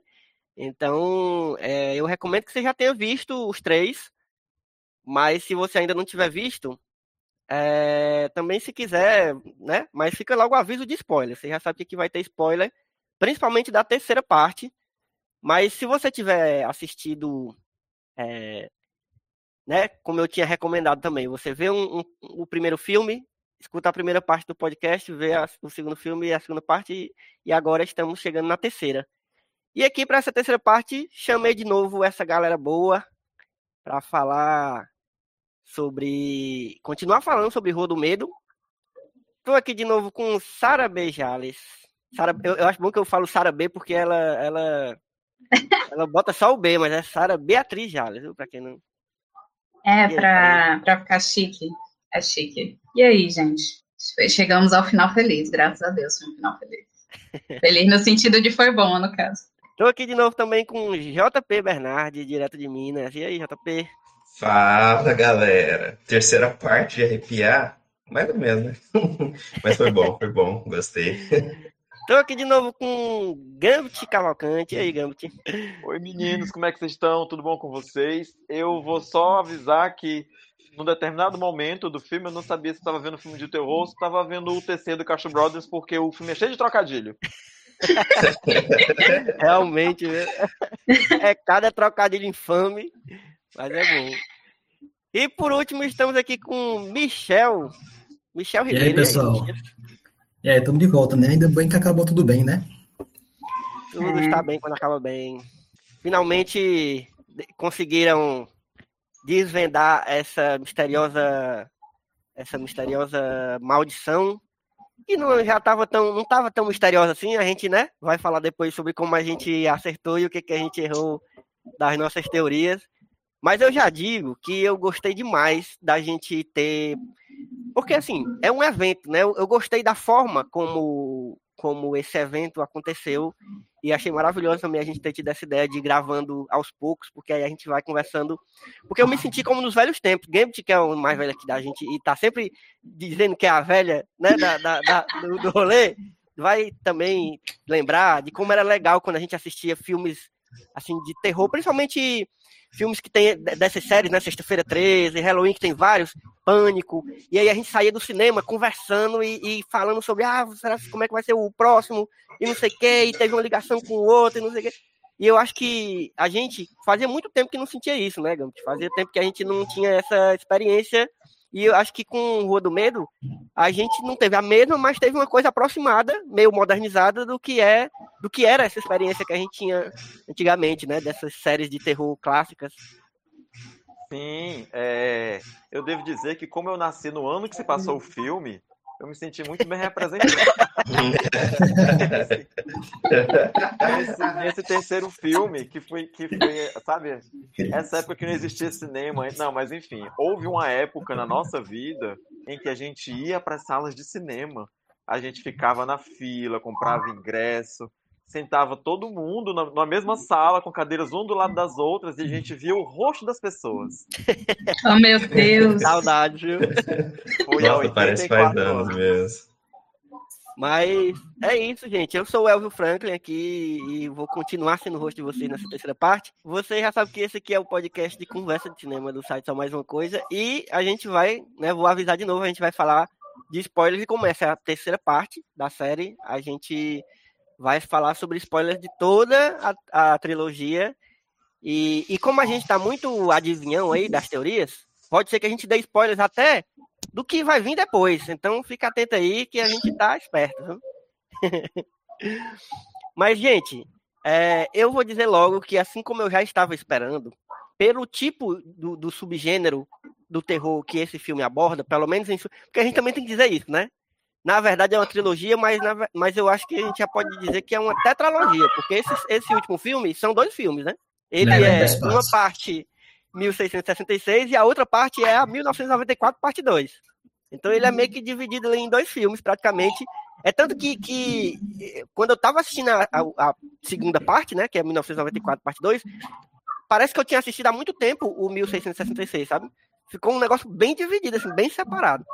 Mas assim, eu gostei bastante, porque eu, eu curto muito, já falei nas outras gravações, que eu gosto muito desse terror folk, né? E apesar dessa, dessa parte do folk, do, do do Medo, não ter sido tão terror assim, mas eu gostei do clima criado. Assim, eu digo que não foi tão terror porque realmente não, praticamente não teve, teve um mistério ali da bruxa e tal, mas foi muito mais uma explicação do que, que tinha rolado ali naquele, na, no início, né, da, de, de quando as duas cidades ainda eram. É, como era o nome da cidade? União, se chama é. União. União, Union, é. Ironicamente chamava Union, né? E aí a gente vê mais uma explicação. É. Esse é só um dos, dos vários trocadilhos, né? Das várias gaiatices do filme. Mas eu curti, eu curti demais esse, esse clima criado, assim. Eles usaram vários dos clichês de, de terror folk, né? Assim, é, que é um terror que tá voltando bastante aí. Eu acho que é, teve uma época boa, assim, com, com filmes na década de 70 para 80. É, e deu uma, deu uma esfriada e agora tá voltando muito depois de A Bruxa. Acho que a gente pode puxar até outros um pouco mais antigos, tipo A Vila, né? A gente já tinha falado aqui. É. é então a gente tá vendo meio que um renascimento desse subgênero do terror. Eu acho que esse filme pega bem, bem legal assim os clichês desse gênero, apesar de não ser tão terror. E aí depois a gente teve a finalização que eu achei excelente. A gente vai falar mais para frente é, um pouco da segunda parte. Eu, eu vou até pedir para a gente separar um pouco. A gente fala primeiro dessa primeira parte mais de 1966, ou de 1666 mesmo, e depois a gente fala da, do fechamento, beleza? Mas e vocês? O que vocês acharam dessa, dessa primeira parte? JP, fala aí. Deixa eu falar então. Ó, essa primeira parte eu gostei bastante. Eu achei assim, o começo eu achei um pouquinho apressado. Que assim, eles apresentaram. Parece que a gente começa um pouquinho de supetão a história. E eles vão apresentando os personagens pela visão da, da Sarah, né? Os personagens da vila e tal. Achei um pouquinho rápido, mas assim, depois a, a, a trama dá uma, uma freada e você começa a realmente dar uma imersão nesse universo, né? Eu acho que a trilha sonora nessa parte aí me deixou bem dentro da trama mesmo. Não sei se foi o Michel ou a Sarah que comentou na parte de 1978 que eles poderiam é, mandar um contar essa história folk, mas com um toque mais moderno. Aí, então, aquela parte lá da, da rave, lá do pessoal lá, é assim, é uma coisa muito da, da época posterior do que daquela época mesmo. Eles deram uma mistura. eu achei bacana. Ali. É, frutinha do capeta. Rapaz, não, foi bem feita aquela parte. Mas no geral gostei, gostei bastante. E assim, tem umas cenas assim que eu acho que eles poderiam ter explorado ainda mais aquelas cenas assim de terror, mas aquela cena da igreja eu achei muito bacana que eles mostram lá que eles vão chegando e vê as crianças lá. Mas o pastor foi bem macabra. Eles podiam ter explorado ainda mais. Eu acho que ainda dava para ser que assim, deu quase uma hora de 1666, né? Dá para ter sido uma hora e vinte ali que eu tava, eu tava muito comprado nesse universo, assim. É, eu senti falta deles terem apertado mais pro terror ali, entendeu? Uhum. Porque assim, eles se preocuparam bastante em contar a história, né? E era importante mesmo contar a história, a gente estava esperando por isso. Mas eu acho que dava para eles terem apertado um pouco mais no terror do mistério, até com aquela, aquela coisa da viúva também, né? Que eu acho que era para ser uma parte que podia ter, né? Ter sido uma parte bem aterrorizante e foi né, meio qualquer coisa, assim. É, não, serve pra, pra história, é. mas não dá uhum. medo, né? Até eles tentam criar um suspense quando a Sarah chega lá para ver ela e tal. Mas acaba que a revelação dela tá lá morta lá não surte tanto é. efeito, tanto impacto, né? Mas assim, o clima, o clima criado com aquela sequência lá foi legal, entendeu? Faltou uma execução ali para realmente atiçar o público, né? Mas no geral eu achei que essa diretora aí ela consegue trazer bastante personalidade, porque assim, os três filmes são distintos. E assim, é, é como se ela tivesse aprimorando as técnicas de direção dela, trazendo um clima diferente para cada um, né? E nesse aí ela conseguiu muito bem nessa parte do, do passado aí. Eu, eu, eu, eu, eu, eu sim, eu consegui realmente é, ficar imerso naquela época ali. É porque tem um negócio que eu acho também. interessante, eu acho interessante da direção dela, a gente tá falando dela aqui, não sabe, não, não fala não, não da mulher, mas é a Liv Geniak, né? Liv. Ela, ela se garantiu também na questão de não só trazer os clichês, é, isso aí é, era, o, era o necessário, assim, era o mais óbvio. Mas eu acho que a, a forma como ela dirige, né, como estava falando, já, a forma como ela dirige cada um dos subgêneros, ela também procurou trazer referências da forma como esses subgêneros eram filmados nos originais. Então, você vê mesmo, o Gambit já tinha falado isso da, da, da, última vez, que tinha achado diferente, até pensava que eram duas, duas direções diferentes, duas pessoas diferentes dirigindo, mas é a mesma pessoa e ela teve essa preocupação de mudar a forma como ela dirige para poder referenciar os filmes antigos, né? Então isso é uma coisa que às vezes pode passar despercebido, mas no nosso subconsciente a gente percebe isso, né? Que, que tem uma diferença na forma de filmar também, nas trilhas sonoras, enfim.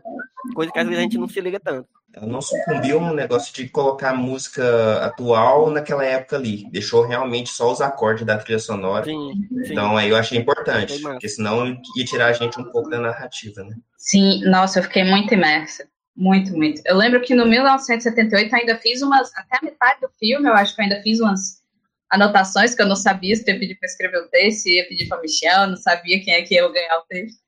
Aí eu ainda fiz umas anotações. Nesse aqui, eu só assisti, eu só, eu só tava lá, porque já começa uhum. assim, ela, ela consegue na maior ela matou algum bicho.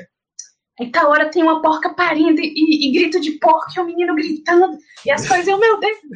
Aquele meme da turma da Mônica, sabe? Do que está acontecendo? O que está acontecendo? Eu não sei. Eu não sei. Eu, meu Deus, o que está acontecendo? E aí depois ela vai andando com calma. bem. Mas, nossa, eu comprei, eu comprei demais. Eu fiquei muito imersa. Nossa, eu, fiquei, eu tava no filme 100%. E que nem JP disse, o, a cena da igreja, nossa, eu fiquei, nossa, foi o que aconteceu. E eu acho que ele já tinha mencionado em alguns filmes, mas eu não lembrava, né? Então eu fiquei, o que foi que ele fez? É as crianças ali quietinho, meu Deus, ele, ele fez o quê? Aí quando mostra os olhos, ah, meu Deus! Nossa, é pesada aquela cena. E é uma coisa que a gente já tinha falado, né? Eles, eles terem mostrado a mostra das crianças já no, no segundo filme, a gente já ficou, eita. Uhum. E aí nesse agora uhum. também, com essa cena bem violenta com, com, com crianças e tal, foi, foi bem pesado. Foi bem, ok. E Gambit, o que, que achou dessa primeira parte? Eu vou. Eu vou começar. Antes de mais nada, eu vou me gabar, porque na gravação da semana passada eu disse que essa terceira parte ia ter a redenção da Sarah Fear. Né, que o, o, segundo filme terminou com esse clima, né? Eu disse, vocês vão ver como o terceiro filme vai ter uma, uma espécie de redenção e no final das contas a Sarah Fear vai ser a mais inocente de todas. Uhum. E a outra coisa é que eu preciso discordar do Elvio, que acha que essa parte do filme teve pouco terror, porque eu achei que teve bastante terror. eu achei que foi bem tenso, principalmente porque, assim, é, não teve esse terror do filme Slash, né, do cara que sai matando muita gente, você fica esperando que as pessoas vão morrendo o tempo todo, mas teve essa coisa da, da perseguição, tipo, É Apesar verdade, de eu já é saber qual era o desfecho, porque a gente já sabia que ela ia ser enforcada. No final das contas, a gente sabia uhum. que ela ia morrer. Uhum. Mas eu fiquei muito preocupado desde quando a, a galera começou a, assim, começou a surgir os boatos e o pessoal falando mal dela. E aquele cara que, que, que deu em cima dela, que é o namorado da menina, né, no, em 1994. É o namorado e ele chama Thomas, é. E ele chama Thomas duas vezes. É, é verdade. O... Não, todos eles têm o mesmo nome, eu acho. Não. Não. Não. É só ele. Só ele. Só ele. Alguns têm o não, sobrenome a repetido. A Hannah tem o Alguns... mesmo nome. É verdade, a Hannah. E o Tom. Não, a Hannah é Samantha. Ah, é, a Sam, é, verdade, é, é verdade, é verdade. É, a Hannah Sam. Repete ah, alguns é. sobrenomes, tipo o Good, o Berman, as irmãs Berman são realmente as irmãs Berman. E eu acho que mais algum, mas assim, tirando eles, acho que todos os nomes mudam, tanto que eu fiquei confusa. Eu não lembro o nome que era da Kate, o nome novo da Kate, não lembro o nome novo do Simon. É, também não lembro. Eu peguei, eu peguei que a Cindy virou Abigail, e, e, é, e foi isso, a basicamente. A era Constance, né? Isso. isso. Ah, então eu fiz confusão. Mas eu sou muito ruim com o nome mesmo. Mas enfim, eu achei que foi bem tenso essa coisa dela ser, dela ser perseguida né, da, da, do, da galera tá acusando ela e tudo mais, assim, e eu, e eu assim como a Sara, eu acho que consegui emergir. Eu não sou muito fã desses filmes de terror no estilo de A Bruxa, que é esse terror, ou no estilo do Midsommar, né, que é muito mais terror psicológico e essa coisa do o que, que vai acontecer, o que, que vai acontecer, o que, que vai acontecer. Uhum. É, mas eu acho que a imersão desse filme foi muito boa e eu acho que ele saiu, ele começou nesse ritmo, né? Dessa coisa assim do muita, muita tensão no ar, mas parecia que as coisas não iam andar. E de repente, quando engatou a história e começou uhum. essa coisa da perseguição, eu achei que para mim foi até mais tenso do que ver o cara matando todo mundo, né? Ou tripa voando, ou etc e tal. É porque eu não sei se a gente tá acostumado com. Assim, é que essa, essa época aí o pessoal é muito ignorante, conservador. Eles acreditam muito, assim, acredita muito que tudo que é diferente é uma abominação, né? Então acaba que eles são muito mais violentos, assim, para lidar com essa situação do que. E não tinha, né? não é uma coisa normal. nessa época, né? Não tinha muita lei, não tinha muito quem freasse, é tipo, sabe? Uhum. E, a, e, a, e apesar de ser uma obra fictícia, ela é muito, muito palpada na realidade, porque a gente sabe que houve perseguição às mulheres por causa de qual, qualquer besteira que a mulher fizesse, ela era bruxa. A gente sabe que até hoje o homem que se ofende por uma mulher não aceitar ele, ele também vilaniza essa mulher, né? E a mulher se transforma uhum. em mal amada e sei lá o que quantidade de coisa uhum. grotesca que a mulher precisa ouvir porque ela diz não para qualquer cara e tudo mais. E até a demonização das pessoas LGBTs, né, que é uma coisa que é no século XVII as pessoas já faziam e faz até hoje. Então, não, não sei se tem uma questão identitária aí. Toda vida que eu vejo uma pessoa LGBT sendo perseguida, eu já começo a me doer por causa disso. Mas para mim foi bem tenso. É, e também tem, tem uma coisa que que é, é do, do próprio subgênero do, do, desse terror folk, que tu já tinha falado antes, né, Gambit? Que é essa coisa de ser um terror mais psicológico, mais uma, uma criação de um clima, mais do que realmente esse terror mais sanguinolento ou de, ou de jumpscare, né? É tanto que a bruxa, que talvez seja a maior referência mais recente, né? Nossa, para esse terror folk, e que é um filme que eu sou completamente apaixonado, é, praticamente não tem susto, né? O filme não tem susto, ela é mais a você vai ficando tenso com, a, com aquele clima que está sendo criado, e eu acho que nesse sentido o filme consegue bem. E ao mesmo tempo trazendo uma característica que eu acho muito importante do terror, e que ainda hoje a gente vê bastante nos filmes de terror, é a característica de ter, ser, ter também dentro um subtexto de crítica social. Que eu acho que isso é uma coisa que o terror sempre teve. É, até os terror mais, mais pastelão, mais, mais né, pipoca, sempre tem alguma coisinha ali que, que, que toca num, numa, numa crítica social, nem que seja de leve. Então, acho que esse, do, dos três, esse, esse, principalmente foi o que trouxe mais essa questão. Mas o outro já tinha trazido a questão do bullying. Então, você sempre tinha alguma coisinha assim, um tema que, que dava para ser puxado, assim. Eu achei legal, como esse também, apesar de ser né, se passar numa época mais antiga, eles conseguiram trazer umas discussões mais modernas, assim, que fazem muito sentido para aquela época, né? Que essa coisa da bruxaria e tal. Achei excelente também. E Michel?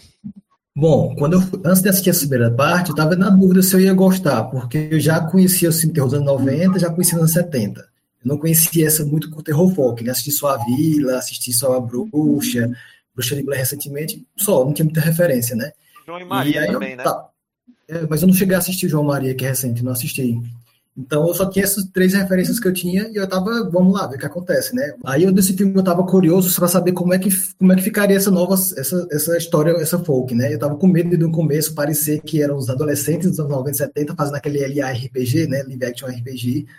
Sim. E isso é uma coisa meio tosca, mas eu depois eu mostrou a Kate e o Simon, o resto dos personagens já comprei como personagens novos, né? Inclusive eu até achei que a que as, as, as meninas, né, a, a Sarah e a Hannah tinham mais química do que a Dina e a Sam.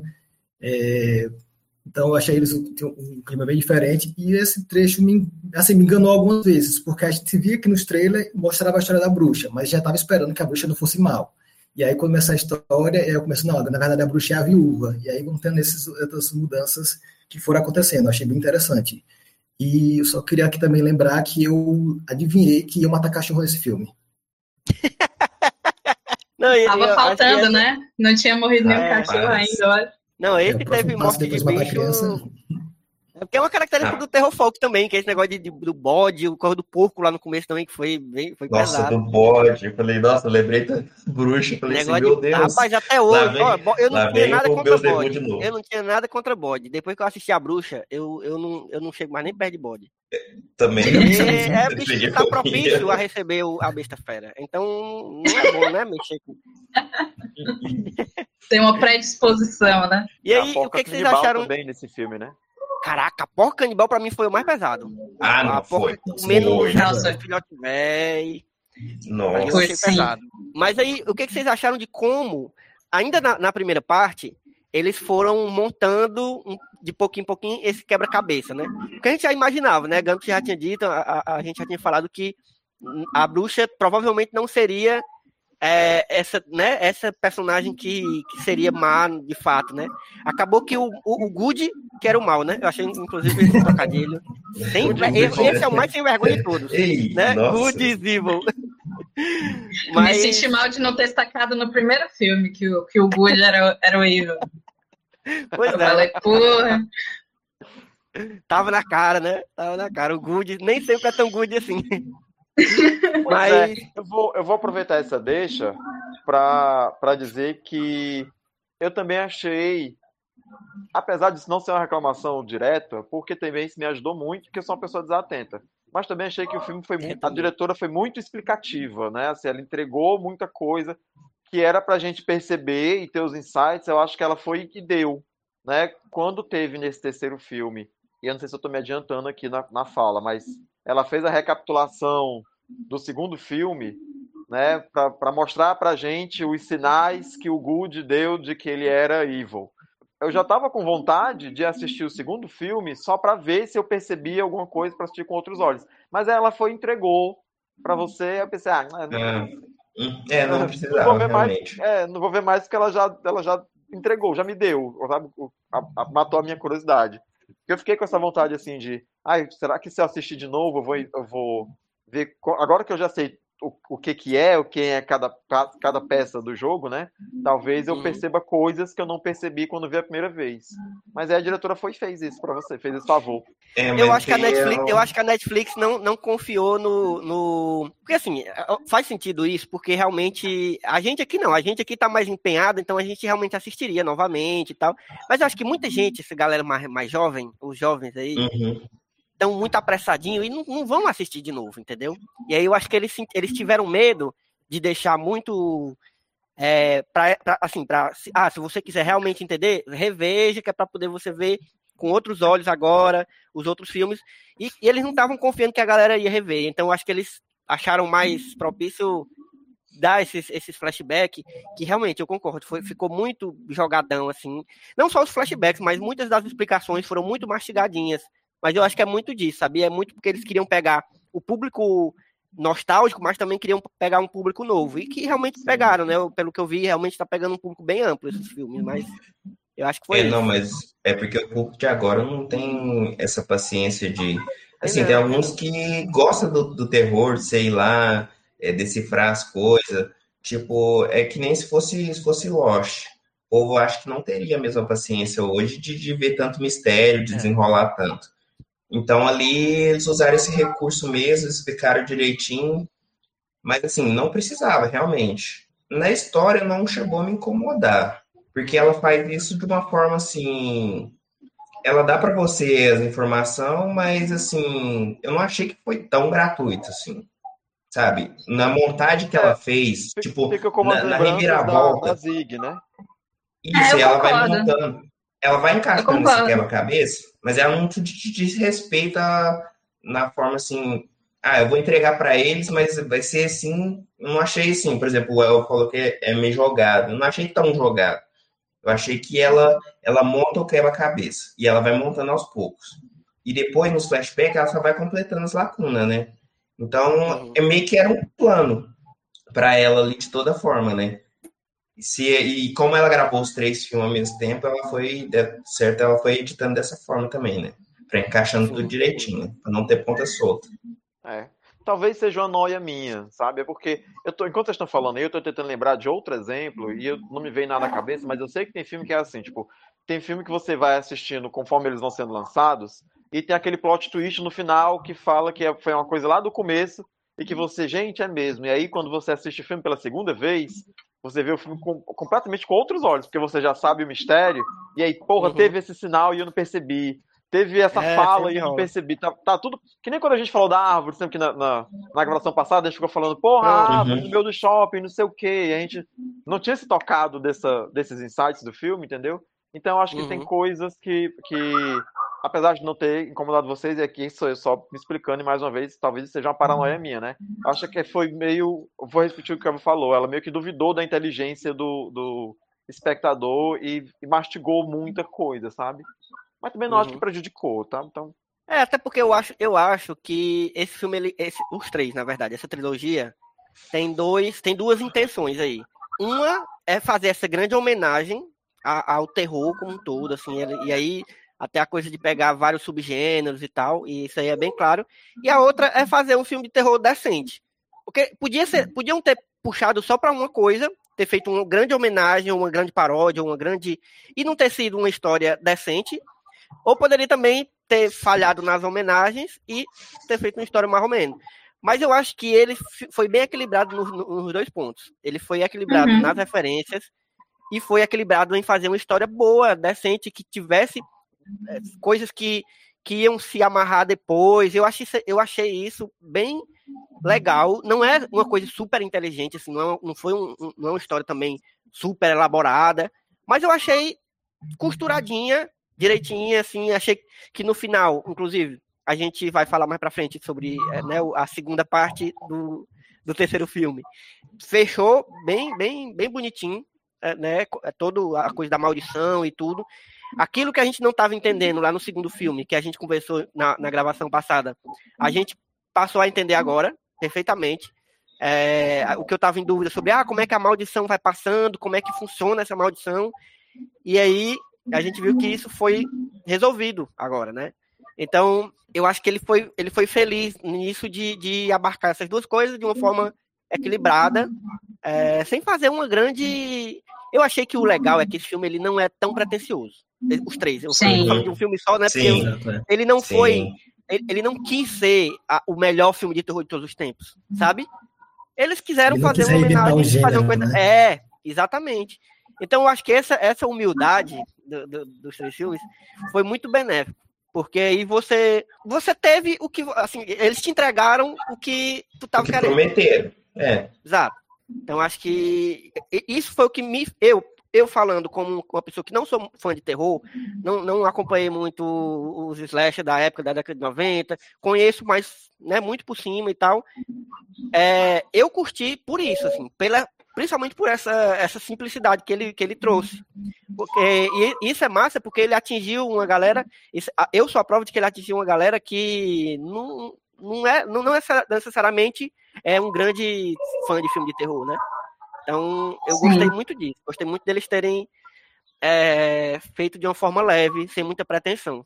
Sim, com certeza é uma qualidade, assim, essa coisa de não tentar ser mais esperto, assim, ou reinventar a roda pra mim. Uhum. É, é, o melhor ponto eu... do filme, assim, tipo, eu sou esse filme de terror, eu vou contar essa história, contei bem a minha história, é isso, sabe? É isso. Ficou um clima terror meio leve, tipo Stranger Things, né? O pessoal já conhece da Netflix, é... estamos deixando o filme parecido uhum. também. Ficou verdade, muito nessa vibe em alguns, alguns momentos. Eu, eu acho bom que o Evan tenha falado isso, porque é, tem uma coisa, tem, tem uma galera que gosta de classificar, classificar filmes pela epifania, né? E eu acho que nem sempre a gente quer ver um filme para ter alguma epifania para descobrir o sentido da vida. Às vezes a gente quer ver o filme só para se entreter mesmo, para para tomar um susto, para ficar um pouco tempo. Essa coisa do medo seguro, né? De ver filme de terror, que é um uhum. medo seguro, que nada vai acontecer com você. Mas você sente medo mesmo assim. E eu acho que esse me entregou. Eu acho que ele entrega pra caramba. É um ótimo divertimento. Assim, você tem é, três horas com três horas, três filmes de uma hora e meia cada, né? Então você tem aí quatro horas e meia de entretenimento bacana. Dá para assistir com a luz apagada que você vai tomar um, um outro susto, vai ficar tenso, mas também não vai ficar sem dormir quatro dias, né? Nem vai, enfim, não vai ter nenhuma epifania da, da, da vida, sabe? Não, não reinventou a roda, mas deu prazer de ver. É, e rendeu conversas é que... bacanas. É, realmente. Exatamente. Muitas boas discussões Exatamente. também. Não, e isso para mim foi o mais legal. Assim, eu acho que eu não teria gostado tanto é, de ter visto essa trilogia se a gente não tivesse tido essa ideia de gravar depois de cada filme. Porque isso para mim foi, foi a experiência mais legal, entendeu? E que eu tava sentindo falta. Eu acho que todo mundo tava sentindo falta, né? De ter a experiência de assistir um filme e se reunir com a galera e conversar sobre as besteiras que o filme traz, sobre as coisas massas que o filme traz, sobre referências, sobre os trocadilhos.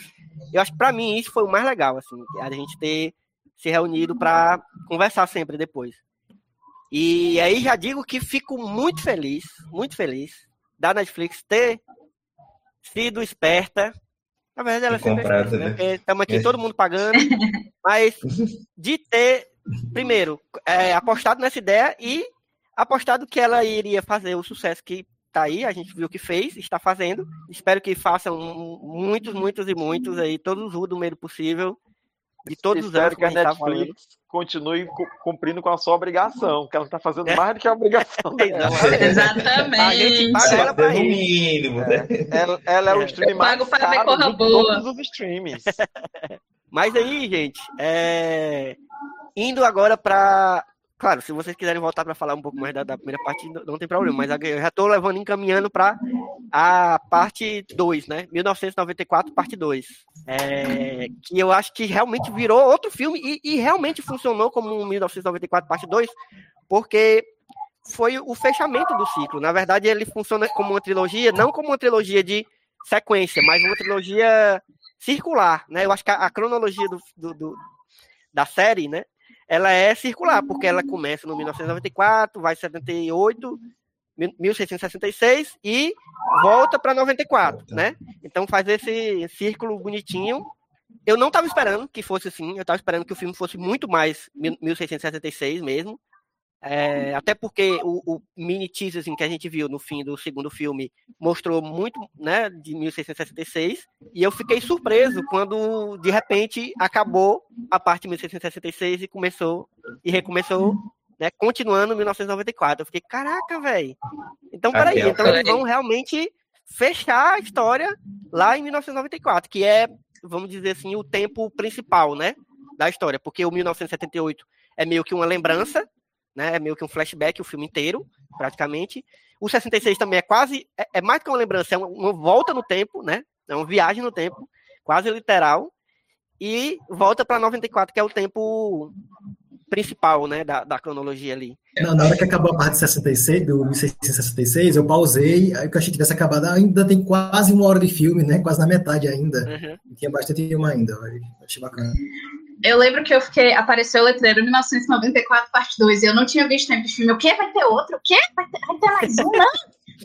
Eu passei, ah, não, tá agora. Ah, obrigada. Nossa, eu tive um segundo de pânico assim, de não, não posso aguentar mais uma semana. Mas é, para mim faz sentido eles voltarem para 94, porque a gente descobriu com 1666 que reunir a mão com o corpo não quebra maldição nenhuma, não acaba nada. É. Então, é, então precisa acabar isso. de verdade. Eu achei que não acabava vai... a maldição ali, ia ser só um flashback. Aí você falou, não, não acho que é isso não. Aí tu acertou nisso, não. e tu acertou também que tinha outra maldição que tava sugando a energia de... Mas foi, aí ficou isso. Não era isso. Tipo assim, você descobriu uma coisa. Mas sério, galera, a, a parte da transição eu achei muito bem feita. Porque assim, aquele desfecho lá mata ela, aí você fica ouvindo barulho. Você presta atenção, você fica ouvindo barulho do áudio dela balançando no negócio. Aí de repente a, a atmosfera muda, né? Aí quando entrou, que nem a Sarah falou, quando entrou o letreiro, 1994, parte 2, eu falei, gente, a gente entrou num outro filme. De novo, né? É. é Muito assim, bacana. Tem uma vibe diferente do 94, né, do anterior. Sim, ah, é eu verdade. acho. Nossa, eu fiquei, eu achei, eu demorei, assim, eu fiquei, nossa, que estranho. Nossa, que estranho esse filme agora. Que a gente tava. Que eu disse, né? Quando a gente é médio, a gente tá lá, aí de repente muda a vibe, é outro filme de novo. É outro filme dentro do mesmo filme. Aí você demora a se acostumar de novo. Que agora uhum. vai voltar os planos mirabolantes, vai voltar trocadilho, as ideias muito loucas, tinta neon. E você tava lá no meio do mato, comendo maçã podre, sabe?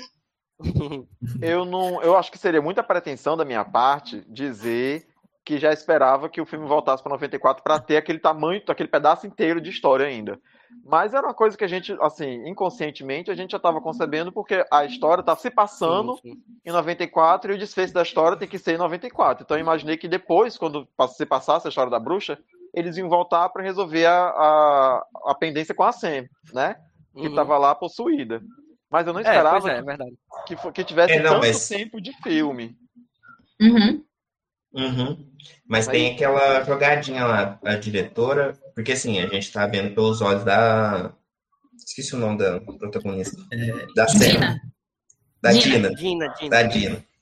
Da Dina, né? Então a gente tá vendo pelos olhos dela. Aí ela vai, de vez em quando, ela vai e troca pelo rosto da Sarah original. Né? Uhum. Pra gente não esquecer que realmente a história tá, ela tá vendo de 1994 para aquele passado ali.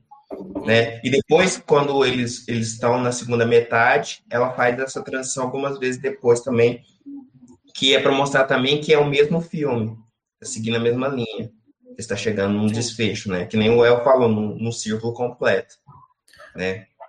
E a ah, sequência olha, do, deixa... shopping eu gostei pra caramba também, achei bacana. Deixa, deixa eu elogiar aqui que a, a sacada da diretora, assim, para mim foi genial, que ela, que ela conseguiu dar um jeito de contar a história de maneira retroativa com um, um plot diferente, né? No, no, segundo filme é uma, alguém contando uma história, uma lembrança. No terceiro filme uhum. é uma regressão para o passado. Uma é, regressão, não fica só é.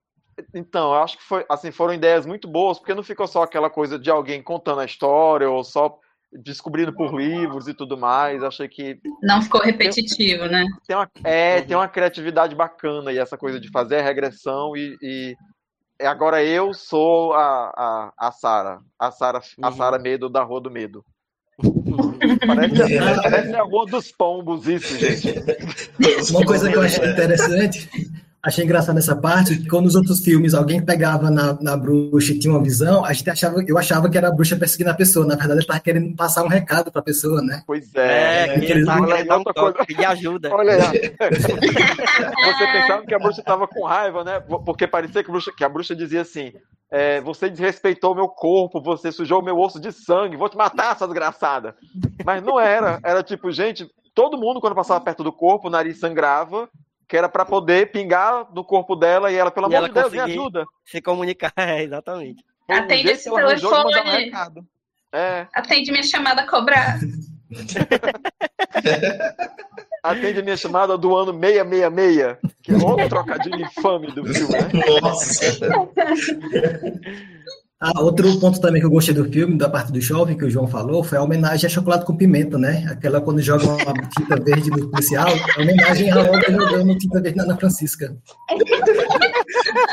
Essa referência ela fez também. Perfeito. Não, e só do trocadilho, né? Em inglês lá, né? Da Carrie, lá do filme da Carrie, né? o, o, Stephen King vai ficar muito feliz quando ver esse filme, porque ele é homenageado o tempo todo, né? No segundo e no terceiro filme, ele é muito bem citado. É. Mas não tinha como ser, né? Eu vou aproveitar essa lacuna para dizer. Eu tô muito elogioso com esse filme, gente. Eu gostei pra caramba. Sabe, outra coisa, outra sacada que eu achei genial é a cena que os monstros lutam entre si. Velho, essa sacada Tudo! foi... Ah, também Porra. gostei desse. Foda.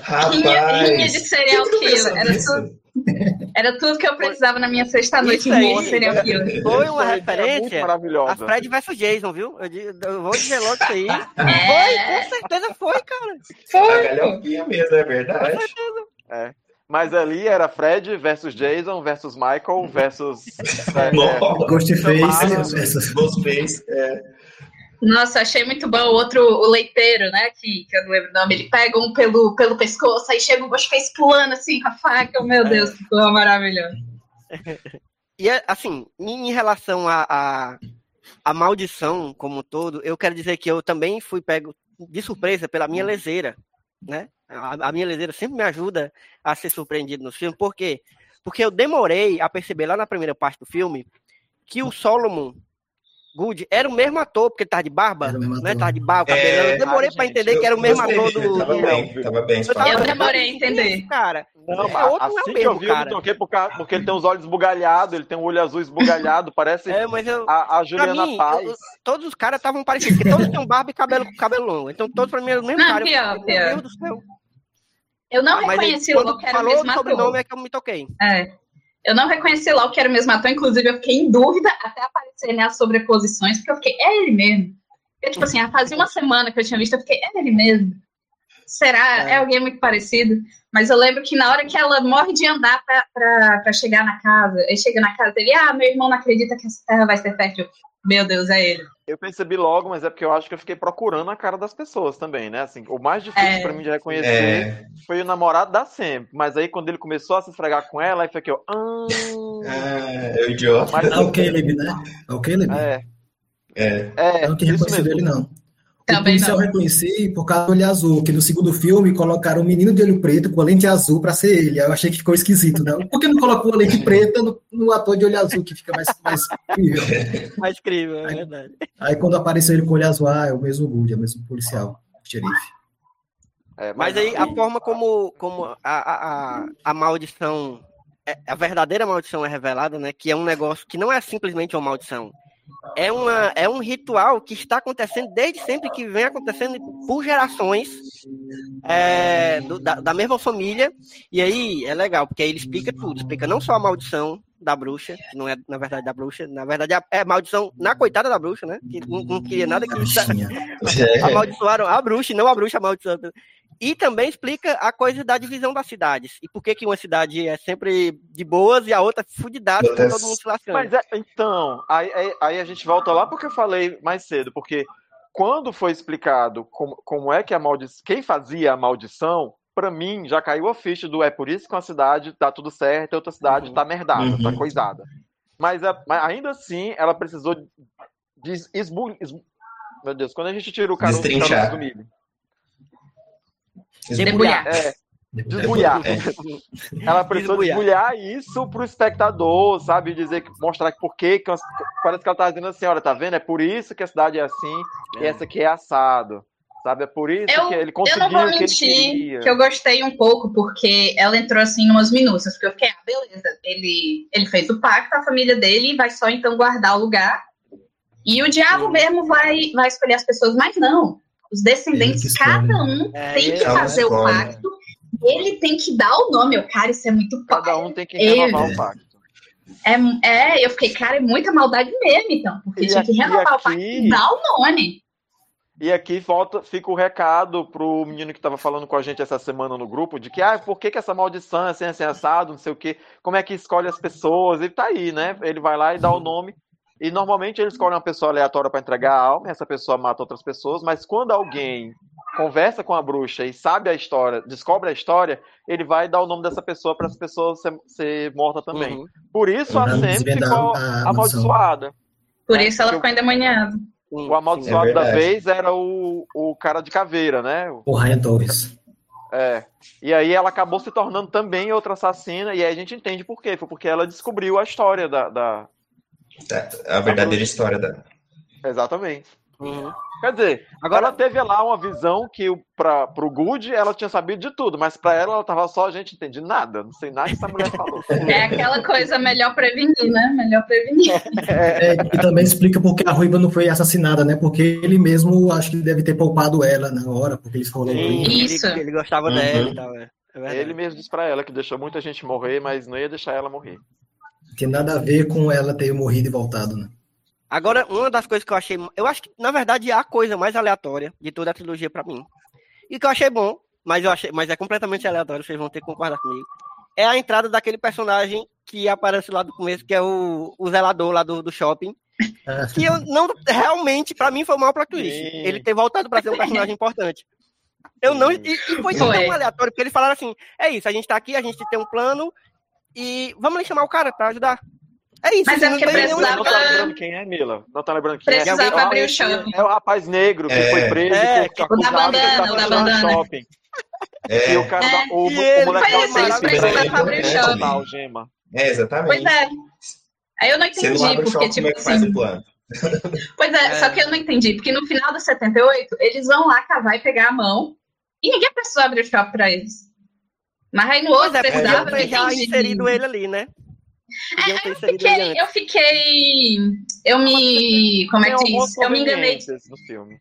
É, né? enganei dizendo, ah, eles entraram na escola, no supermercado, deixa eles entrar no shopping. Só que como é. eles precisavam mexer no portão e tal, aí chamaram o cara, ah, tudo bem. pra mim, o mais maravilhoso foi ele, tipo, Mas eu achei ele vamos matar o delegado, e ele, vou pegar o casaco, então.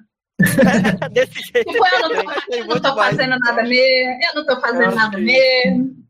Tem uma meia dúzia de conveniências no filme que, por isso que, por essa coisa que o Alvin falou mais cedo, de que o filme ele é despretensioso, a gente deixa passar. Que foi Sim. tudo isso que você falou, que é entrar na escola de noite sem nenhum problema, entrar no supermercado de noite sem nenhum problema, entrar no shopping de noite sem nenhum problema, e tem aquele buraco que sai no mesmo lugar, que é tapado com a grade. E a, é, que é da, que é da Ninguém igreja, quis né? tapar aquele buraco. É, Ninguém nunca quis tapar o buraco. Mas é aqueles adolescentes ah. É, aqueles adolescentes não entram pela porta, né? Até para quando foi visitar a Ciberma, ele, to... ele vai pela janela, não toca a campainha, né? Então tudo eles só invadem. Não sabe pela porta da frente. Aquele buraco tá Adolescentes tá invasores. no mesmo lugar e sempre é quebrado com as pernas da, de, de, alguma, de alguma mulher. Né? Então tem, tem umas conveniências, mas eu também acredito, assim, mais uma vez, como não é, não é um filme do Nolan, que são muito pretensiosos e querem fazer você mudar toda a sua visão de mundo, né? É, eu acho que essas conveniências, eu acho que estão super ok com, com o filme, assim. Eu acho que cabe para um filme de adolescentes tentando matar a, assassinos mortos-vivos. É, isso é um filme muito pior mesmo. Mas. Não, desde, desde é... o primeiro filme eu, eu tava aceitando tudo, assim. Tudo que me jogasse ali eu tava acreditando. não foi do jeito. É, você pode assistir um filme procurando os erros, mas assim, eu vou assistindo querendo gostar. E como é filme de terror, eu sempre espero que vai ter coisas muito ruins. Eu acho que vai até melhor do que eu esperava. Tem muito mais coisas boas, né? Então, Sim. a gente vai relevando isso, vai relevando esses detalhes. E até as coisas é, ruins. Gente. Eu, eu, eu aceitei a Mulher Maravilha eu, eu, transformando o jato em jato invisível sem nunca ter feito isso na vida. Assim, pra, pra ir começando a finalizar, eu, eu, eu repito, eu fiquei muito feliz com, com o fechamento da trilogia. E fiquei mais feliz ainda com é, o fato de eles terem confirmado que existe possibilidade de ter mais mesmo, como eu já estava querendo e já estava imaginando que, que deveria ter. É, e até, Michel, tu, tu tinha adivinhado esse, esse, esse, essa cena pós-crédito? De que não, ter... é porque na hora que ela foi saindo, da, é, que ela matou o, o, o, xerife, aí eu pego o livro, queimo o livro, queimo o livro, queimo eu, o livro. Eu, o livro. Eu, livro lá, eu elas passam direto pelo livro. Eu pego esse livro, pelo amor de Deus. Pensamos todos a mesma coisa. Gente, como é que vocês acham que acaba tudo e o livro vai ficar aí, gente? Vai dar merda. É óbvio que vai dar uhum. merda. Tá, oh, falar, em sei, livro, eu, falar em livro, outra sei. referência, só, só lembrando rapidinho, JP que eu lembrei agora. O colete de bala dela, feita de livro Fear Street. Vocês perceberam que era o, ah, a coleção da E eu percebi na hora. Foi muito legal assim. Muito Foi muito bom. Ah, e, e, outra coisa é que, assim, no, no, primeiro filme, não sei se tinha citado, também aparece nas estantes, todos os livros do Fear Street. É, é verdade, eu lembro, eu lembro. Então, você está querendo vender mesmo. O primeiro livro que a, que a vendedora mostra, né, que ela fala o cena do livro, começou é. como alguma coisa, é um livro do Fear Street é também, né? Street. E, inclusive, a, a, compradora nem gosta do livro, né? É para minha filha. mas é um livro do, do filme. Assim, a Mila, a Mila mandou aqui no chat que o que eu tentei comentar foi que, além de ser um filme de terror, ele reverencia filmes de terror dos anos 80 e 90, então tem que aceitar a bizarrice mesmo. É, é isso. Não, que ela queria passar a mensagem, né? Que você não pode queimar livros, né? Você tem que respeitar é, o livro tão antigo, né? Edição única. Edição não, única. Eu, eu não sei se vocês citaram, porque eu dei uma, uma leve saidinha ali, mas é o, o Ryan lá, que era o assassino da, da máscara de caveira, né? É, eu não sei, eu não lembro se foi o, o Good que, para fazer a maldição dele, usou o Ryan foi. no começo. Foi. Foi. Ah, Foi. tá. Não. Porque assim, ficou essa dúvida, porque eu, eu, li no Twitter, o pessoal falou que não sabia, porque parece, ele tinha, parecia que ele tinha feito duas vezes, numa mesma geração dele. Foi. E se por acaso tivesse ficado essa lacuna, poderia ser algum filho dele que poderia ter feito, né? Mas como, se, mas como foi ele, então, então tá, tá beleza. Sim. Mas, não, mas de qualquer forma, se, se deixaram essa lacuna do pós-crédito, provavelmente algum descendente dele querendo o livro, porque sabe se dessa uma história de família, como é uma história de família, provavelmente os filhos, os sobrinhos devem saber tudo, né? Então eles vão querer o livro para tentar trazer essa maldição de volta, né? Pois é. Ele tem o irmão dele, que é o prefeito. É, exatamente. Até tem uma página é, não, mas... depois no, no, jornal. Ele fala, é, não, mas ele não colocaram... só um acidente. O... Não, ele... eu entendi que ele era não, só um vizinho não. aleatório, só para mostrar que agora o Sunnyvale vai, vai pro buraco também. Ah, é? Não, eu pensei, é... que, era, eu pensei, que, eu pensei que era o prefeito. É, eu acho que eles colocaram a cena do livro, obviamente, para deixar essa lacuna, mas acho que ninguém chegou a pensar direito quem pegou, sabe? Acho, tipo assim, vamos botar isso aqui, porque é legal, pra, deixem aberto. É... Se der bom, deu bom. Uma coisa tipo a cena final do De Volta pro Futuro, né? Que o Zemeckis? É o Zemeckis, né? É isso mesmo. Pronto. O Zemeckis, ele fala que ele não, ele não tinha planejado ainda o segundo filme. Chegou até a falar que ele não sabia o que fazer depois com a namorada no segundo filme, por isso que ela passa o filme todo desmaiada.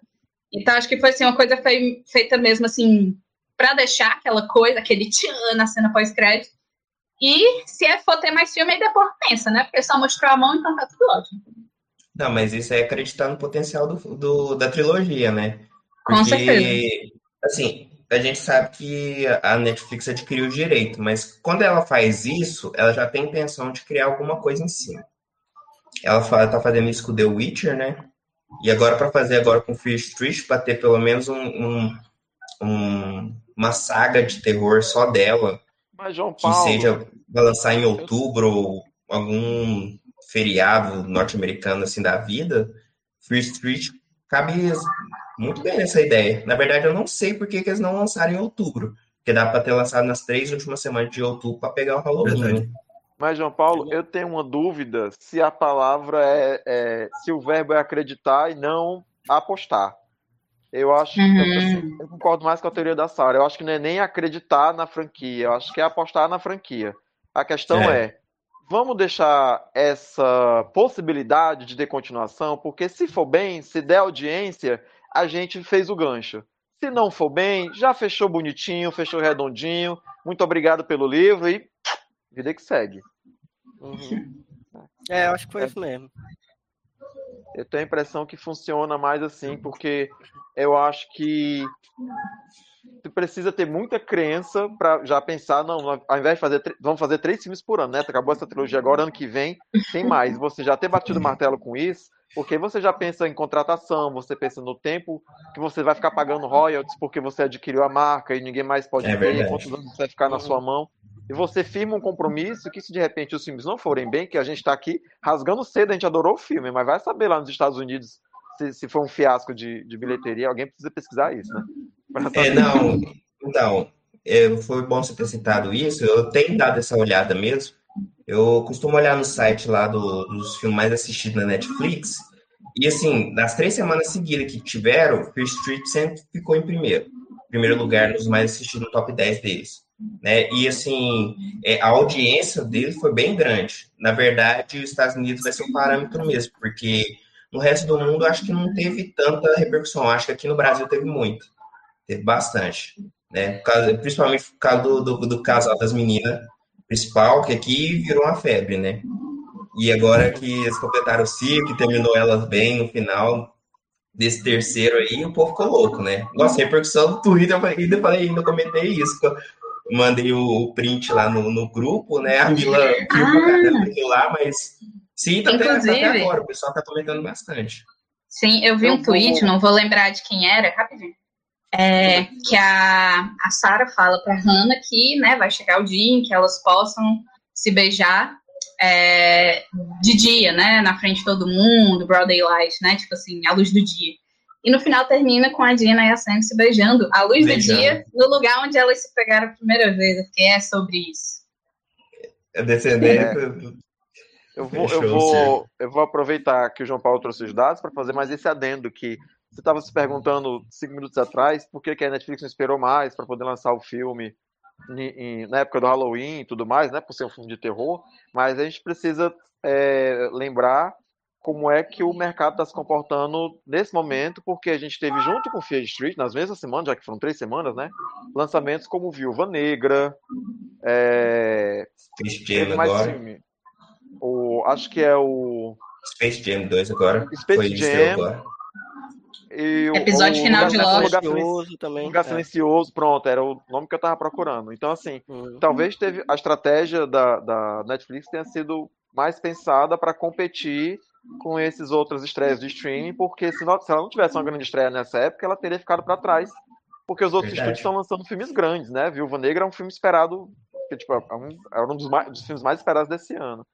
Uhum. Então, talvez tenha sido E do ano passado comercial. também. E do ano anterior também. Eu lembro da gente falando, assim, inocentes no podcast de Aves de Rapina, tipo, ah, os filmes de super-heróis esse ano vão ser dirigidos por mulheres. Não teve mais nenhum, tudo, tudo foi adiado. Eterno não teve, Viúva Negra não teve. Mas tá vindo aí, tá vindo aí, aos poucos. Não, mas eu tô achando legal isso. A gente tá numa leva boa, né? Essa trilogia de, de dirigida por uma mulher e Sim. Viúva Negra também, né? Então tá tendo vários filmes assim, sensação do momento, sendo dirigido por mulheres e são filmes bons bem dirigido, com personalidade, então tá surgindo bons diretores mesmo. Essa, essa inclusive de Fear Street, eu tava vendo um vídeo de bastidor, ela é nova, né? E assim, eu falei, gente, eu não tenho, eu acho que não tem nem 40 anos. Menos que isso. E assim, mostrou uma personalidade, uma segurança na, na direção, assim, que eu falei, nossa, vou acompanhar os próximos trabalhos, porque entregando bem por enquanto. Mas. E sim, então, gente... ter a liberdade de tocar três filmes também, ao mesmo tempo, também é, é poucos, e... poucos diretor, né? E filmes que foram apostas e que aparentemente deram certo, né? Foram apostas ganhas, assim. É, pelo menos, pelo que a gente está vendo, está tendo uma repercussão boa. A gente viu por, por é, conta própria que gostamos do filme. Inclusive, é, eu estou feliz que, assim como a trilogia acabou feliz, pelo menos até agora, essa nossa trilogia de, de episódios também, que, que faz um episódio só, na verdade, né? Também acaba feliz, né? Inclusive com o retorno, não, pelo menos é, em, em, alma, talvez não em, em, voz, porque tá falhando o microfone dela, mas a Mila voltou. Mila que falhou com a gente no, no, no filme. Voltou aqui pelo menos para ouvir a gente e, e ter as surpresas, porque ainda não viu o filme. Vamos, vamos encaminhando para o que é que tem a ver dessa última parte. É, eu, vou, eu vou começar com um que é que tem a ver, que na real eu já estava, desde os outros filmes eu estava pensando em soltar, mas eu sabia que para esse, esse específico Também. eu ia, ia funcionar mais. Que, sabe o que é? É, é uma, também uma trilogia de filmes que, que também é, eu acho bem despretensiosa, pelo menos no começo, e, e, que na verdade hoje virou meio que uma referência, que é a trilogia do Sam Raimi. É, que é. Eu queria lembrar o nome em português, só tô lembrando. Morte do Demônio. A Morte do Demônio, exatamente. E nesse filme acho... tem referência. Tem, tem exatamente, exatamente. Cara, eu amo, amo. O primeiro filme eu acho massa, porque assim, o primeiro filme ele é o mais independentezão, assim, é o mais. Foi feito quase sem dinheiro. É, mas que virou um, um clássico, né? E, e, realmente é um filme que é muito aterrorizante. E eu acho que ele entra um pouco nesse coisa do folk, porque é a coisa da casa no meio da floresta e tal, né? Mas eu, os outros, eu acho o 2 e o 3, que são totalmente galhofa, eu amo, amo o 2 e o 3. A Morte do Demônio é... tem, um, tem um subtítulozinho que eu não vou lembrar agora. Eu lembro que meu pai tinha os três numa fita VHS gravada, sabe? Que ele, ele tinha essa mania de gravar VHS, gravar filme em VHS. Passava na Band, ele gravava. Quem nunca? Bicho, eu assistia infinitas vezes, porque é muito engraçado. Porque eu nunca fui fã de filme de terror, mas ao mesmo tempo, meu pai era muito fã de filme de terror. Então, o filme de terror que eu tenho referência hoje, eu vi por causa dele. Então, eu assisti demais. O, o, acho que o terceiro é o Exército dos Mortos, uma coisa assim. E aí, eu vou puxar para um segundo que, é que tem a ver, que tem a ver com esse também, que é a série é, que foi feita, que é continuação dessa trilogia do Sam Raimi, que é Ash vs Evil Dead. Hum. Também é muito engraçada. É uma continuação que fecha perfeitamente as histórias, porque pega o mesmo Ash, o mesmo ator, inclusive, que eu não vou lembrar o nome dele agora, nossa, Mas... pior que, que tem na Netflix as duas, duas ou três temporadas. Tem? Ah, tem? Tem. É tem. Massa, Nossa, cara, eu tô, eu, eu, tá guardado na minha lista de favoritos infinita que nunca acaba. Tá lá até hoje, é. porque eu quero muito assistir. É o Mas Bruce um dia eu consigo. Bicho, é muito legal a, a, a, série. Eu, eu curti demais. Porque pega essa mesma, essa mesmo tom debochado e cheio de, de maluquice e bizarrice dos outros filmes. E, enfim, gosto demais desse terror, assim, que, que é comédia. Eu não gosto muito desse negócio de terrir, porque eu acho um, um, um, uma palavra horrível, terrir. Mas é, é basicamente isso. É, é, o terror junto com comédia, né? E eu acho incrível essa trilogia. Inclusive, quero rever a trilogia dos filmes originais. E a China tá na série, né? A atriz da China. É, exatamente, maravilhosa, inclusive. Nossa, ela é ótima mesmo. Quem vai, quem vai continuando aí?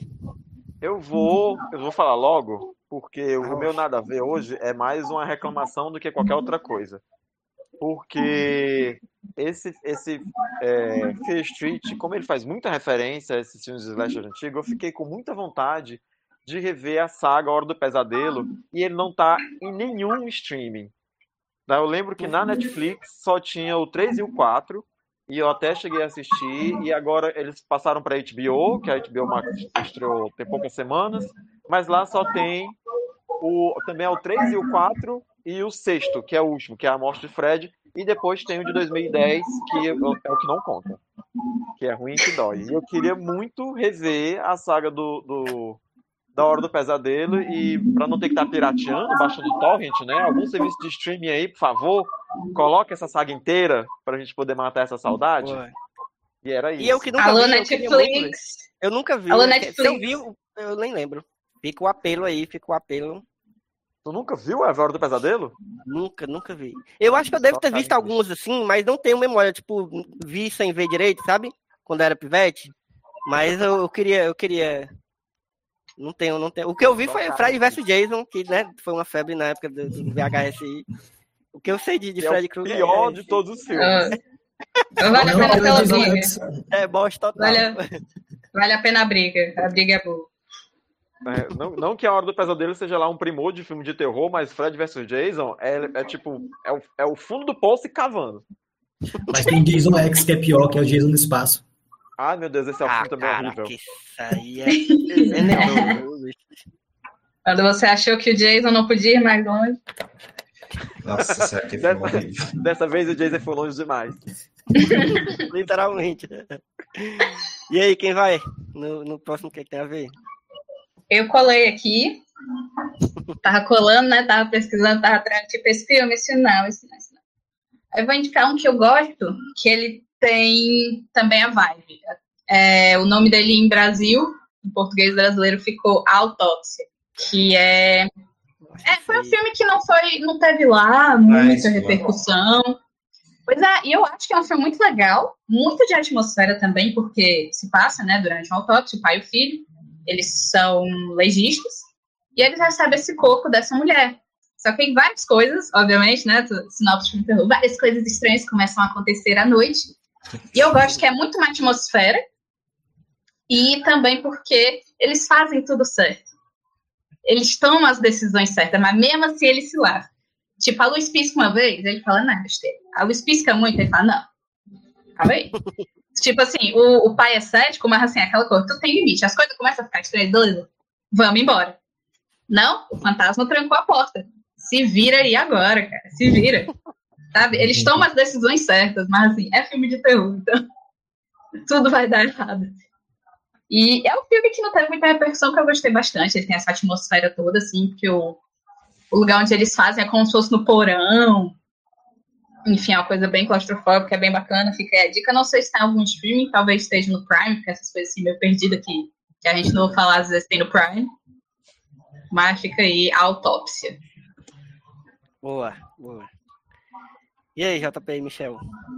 É, o Michel vai, pelo amor de Deus, eu não tô lembrando nem. eu tava esperando para não, não queimar a tua, a tua a indicação de novo. De novo. É, mas, mas então eu vou indicar aqui uma nada. série. Já até tinha é, comentado com o Elvio antes, que é uma série brasileira de Zalma, que tem no Globoplay, que também fala um pouco sobre bruxa, né? É um pouco, não é chegando a ser terror, mas tem um clima de suspense meio folk que se trata de uma é, se passa uma cidade brígida fictícia que fica no sul do país que é feito que é formada por uma colônia de ucranianos então eles comemoravam sempre as é, festas ucranianas. Tinha a festa Ivana Kupala que eles comemoravam todo ano. Mas desde que nos anos 90 80 88 uma menina morreu desse evento eles pararam de comemorar. E aí a série volta agora porque eles vão querer voltar a comemorar a festa. E algumas pessoas estão um pouco, estão um pouco preocupadas, achando que talvez as bruxas, as ninfas, os seres folclóricos não vão querer que esse, isso retorne. Então, eu achei uma série bem interessante, só que o primeiro episódio, assim, é um pouco.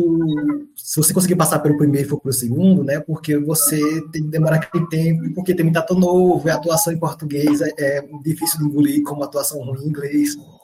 Então, tem alguns atores novos que são um pouco ruins. Mas se você conseguir passar pelo primeiro e pro segundo, é, você consegue até o final. São nove episódios na primeira temporada e logo, logo acho que a Globo deve estar lançando a segunda temporada no Globo Play também. Bom lembrança, eu ia ser, eu, eu, eu ia citar época, de Dalma, mas... Queimou de novo. Queimou de novo. Mentira, mentira, mentira. Eu nem assisti. Nem assisti. Eu não gostei muito do trailer, achei meio meio que vai ser é, uma cópia de alguma coisa, eu não, não é, é o trailer, o trailer eu acho que não vende bem o clima da série não, porque ela realmente uhum. parece cópia de várias coisas, parece que tem um clima de terror assim, e não tem esse clima de terror, é um clima de suspense mesmo, é o clima da cidade, é uma história da cidadezinha. Aí tem um clima realmente de suspense, mas não, é, não chega a ser E é frio, né? No sul o clima deve ser frio. É, é bem frio. a cidade é rodeada de pinheiros também. E aí, JP? Agora não tem escapatória, não. Agora eu vou ter que indicar. Então, vou indicar uma que na verdade é um é tipo um slasher mesmo também, é Freak, no corpo de um assassino. Que é o, a menina lá que ela troca de corpo com, com o assassino, o assassino fica no corpo dela e ela vai pro corpo do assassino. É assim, ela é engraçado, mas não é engraçado. É mais, é mais é, nesse estilo de slasher mesmo, terrorzão mesmo. Mas assim, não tem muitas mortes e tal, mas é, é interessante. Pela ideia e pela execução. Eu achei bacana, é um filme divertido de assistir. Ah, bem lembrado. Queria assistir. É do mesmo diretor daquele A Morte da Parabéns, que o Elvio recomendou, né? Exatamente. Hum. Segue o mesmo clima.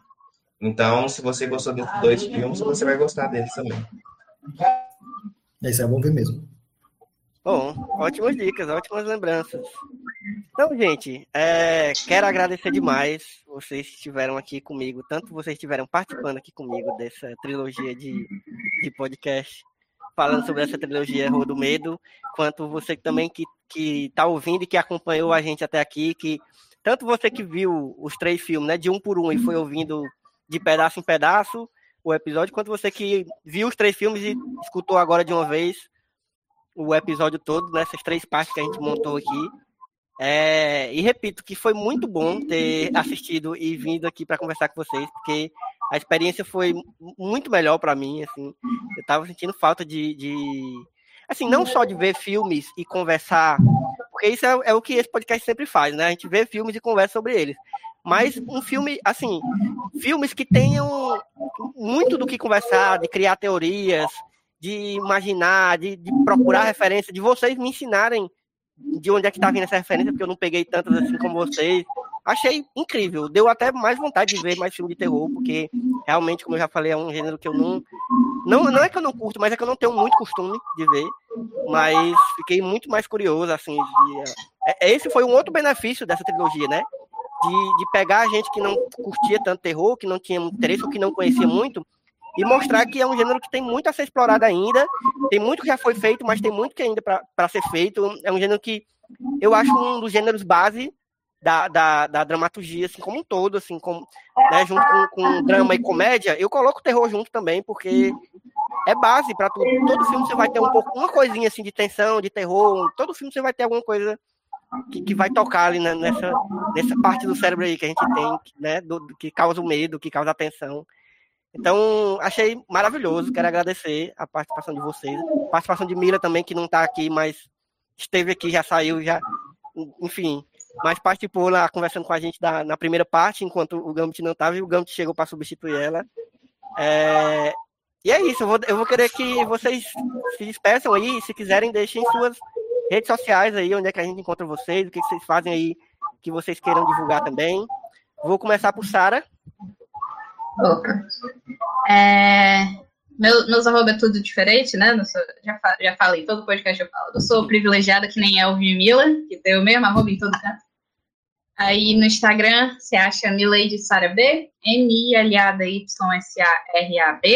E aí tem o Linktree, dá pra achar Twitter, os textinhos são a mesma coisa, os podcasts que eu participei, tá tudo lá. Massa. JP. Bora. Então, quero agradecer a participação mais uma vez. E vocês podem me achar no Twitter, né? jpaulo645. Falo algumas besteiras lá, mas normalmente tem muita informação de, de filme, de trailer, que eu gosto de compartilhar muito, né? E tem o meu blog que fala sobre cultura negra, que é o Hype Negro, arroba Hype Negro BR no Twitter. Você pode acessar no hypenegro.wordpress.com. E eu também faço os textinhos não só mais uma coisa, né? Não pode deixar de divulgar, porque senão o patrão baixa. Então, é só acessar lá no Smook lá para acompanhar meus textos também. Escrevo muito lá também. Michas, diga aí, Michel Ribeiro, onde é que a gente encontra? Bom, é, vocês me encontram no Twitter, no arroba Michel, RLS, Michel com dois L's. E tô lá, eu reclamando da vida, falando de série, essas coisas que a que gente é faz no Twitter. É, é. E Gambit, diga lá. É, é, acho que como quase todo mundo aqui, eu também faço parte do elenco do Só Mais Uma Coisa, então tem texto meu no site Só Mais Uma Coisa. É, eu tô, aliás, se você quiser me acompanhar nas redes sociais, é arroba Gambit Cavalcante, em todas as redes sociais. Eu sou mais ativo no Instagram. Vou, vou me sentir privilegiado, como a Sara falou, porque eu sou dessas pessoas que tem um arroba só para todas as redes. Outro privilegiado, outro privilegiado. É, aí, além das redes sociais, eu estou no Só Mais Uma Coisa também, e também faço um podcast com outros amigos espalhados pelo Brasil, que chama Bichas Nerds. Eu preciso pedir desculpas nesse momento, porque é, eu estou às vezes de me formar, então nesses últimos meses eu tenho me dedicado apenas ao meu TCC e à minha procrastinação em fazer o TCC. Então não estou entregando muito texto nem para o site, nem está saindo episódio do Bichas Nerds, mas assim, Bichas Nerds já tem mais de 100 episódios aí para vocês, pra vocês ouvirem, se vocês Dá quiserem. Dá uma maratonada boa. É, e é falando só de, de, cultura pop também, de cultura LGBT, sociedade, comportamento. E é isso aí. Quero agradecer também por ter participado dessa conversa. Eu gostei pra caramba. E eu vou, vou multiplicar a voz do Elvio, né, para confirmar que é muito bom a gente assistir um filme e depois ter com quem conversar sobre o filme e ficar trocando essas figurinhas, essas referências para aparecer mais vezes. Muito obrigado. Não, certeza que se tiver, se tudo der certo, nossa, se nossa maldição der certo e a Netflix fizer várias, vários outros ruas no meio daí, a gente volta para conversar mais aí, porque é bom demais. E, gente, vocês me encontram no arroba Elvio Franklin, tanto no Twitter quanto no Instagram. A Mila, que não tá aqui, eu vou deixar também o arroba dela, que é arroba Mila Fox, tanto no Twitter quanto no Instagram, quanto qualquer outra rede social aí que ela usa todas. É, mas, especialmente, siga as redes sociais do Só Mais Uma Coisa, que é o site onde esse podcast aqui, entre outros, assim como o Bichas Nerd também, está inserido, que é o arroba sitesmook, que você vai ver lá saindo os, os episódios dos podcasts, os, os, textos, as críticas, as listas. É, e vá lá no site, veja o que está saindo por lá também, que tá saindo muita coisa boa esses dias. Inclusive os textos de Sara. Sara já mandou primeiro, ela, ela falou que estava em dúvida se eu ia pedir para ela escrever os outros. Estou pedindo aqui ao vivaço para você ah, escrever os outros. Vou providenciar, vou providenciar. Daqui para semana que vem, quando sair esse episódio aqui, a gente já deve Pode ter deixar. pelo menos um ou dois dos textos de Sara aí sobre Fear Street. Então, é isso, gente. Obrigado de novo, foi bom demais. Um cheiro e até a próxima sessão. Falou. Tchau. Tchau, tchau.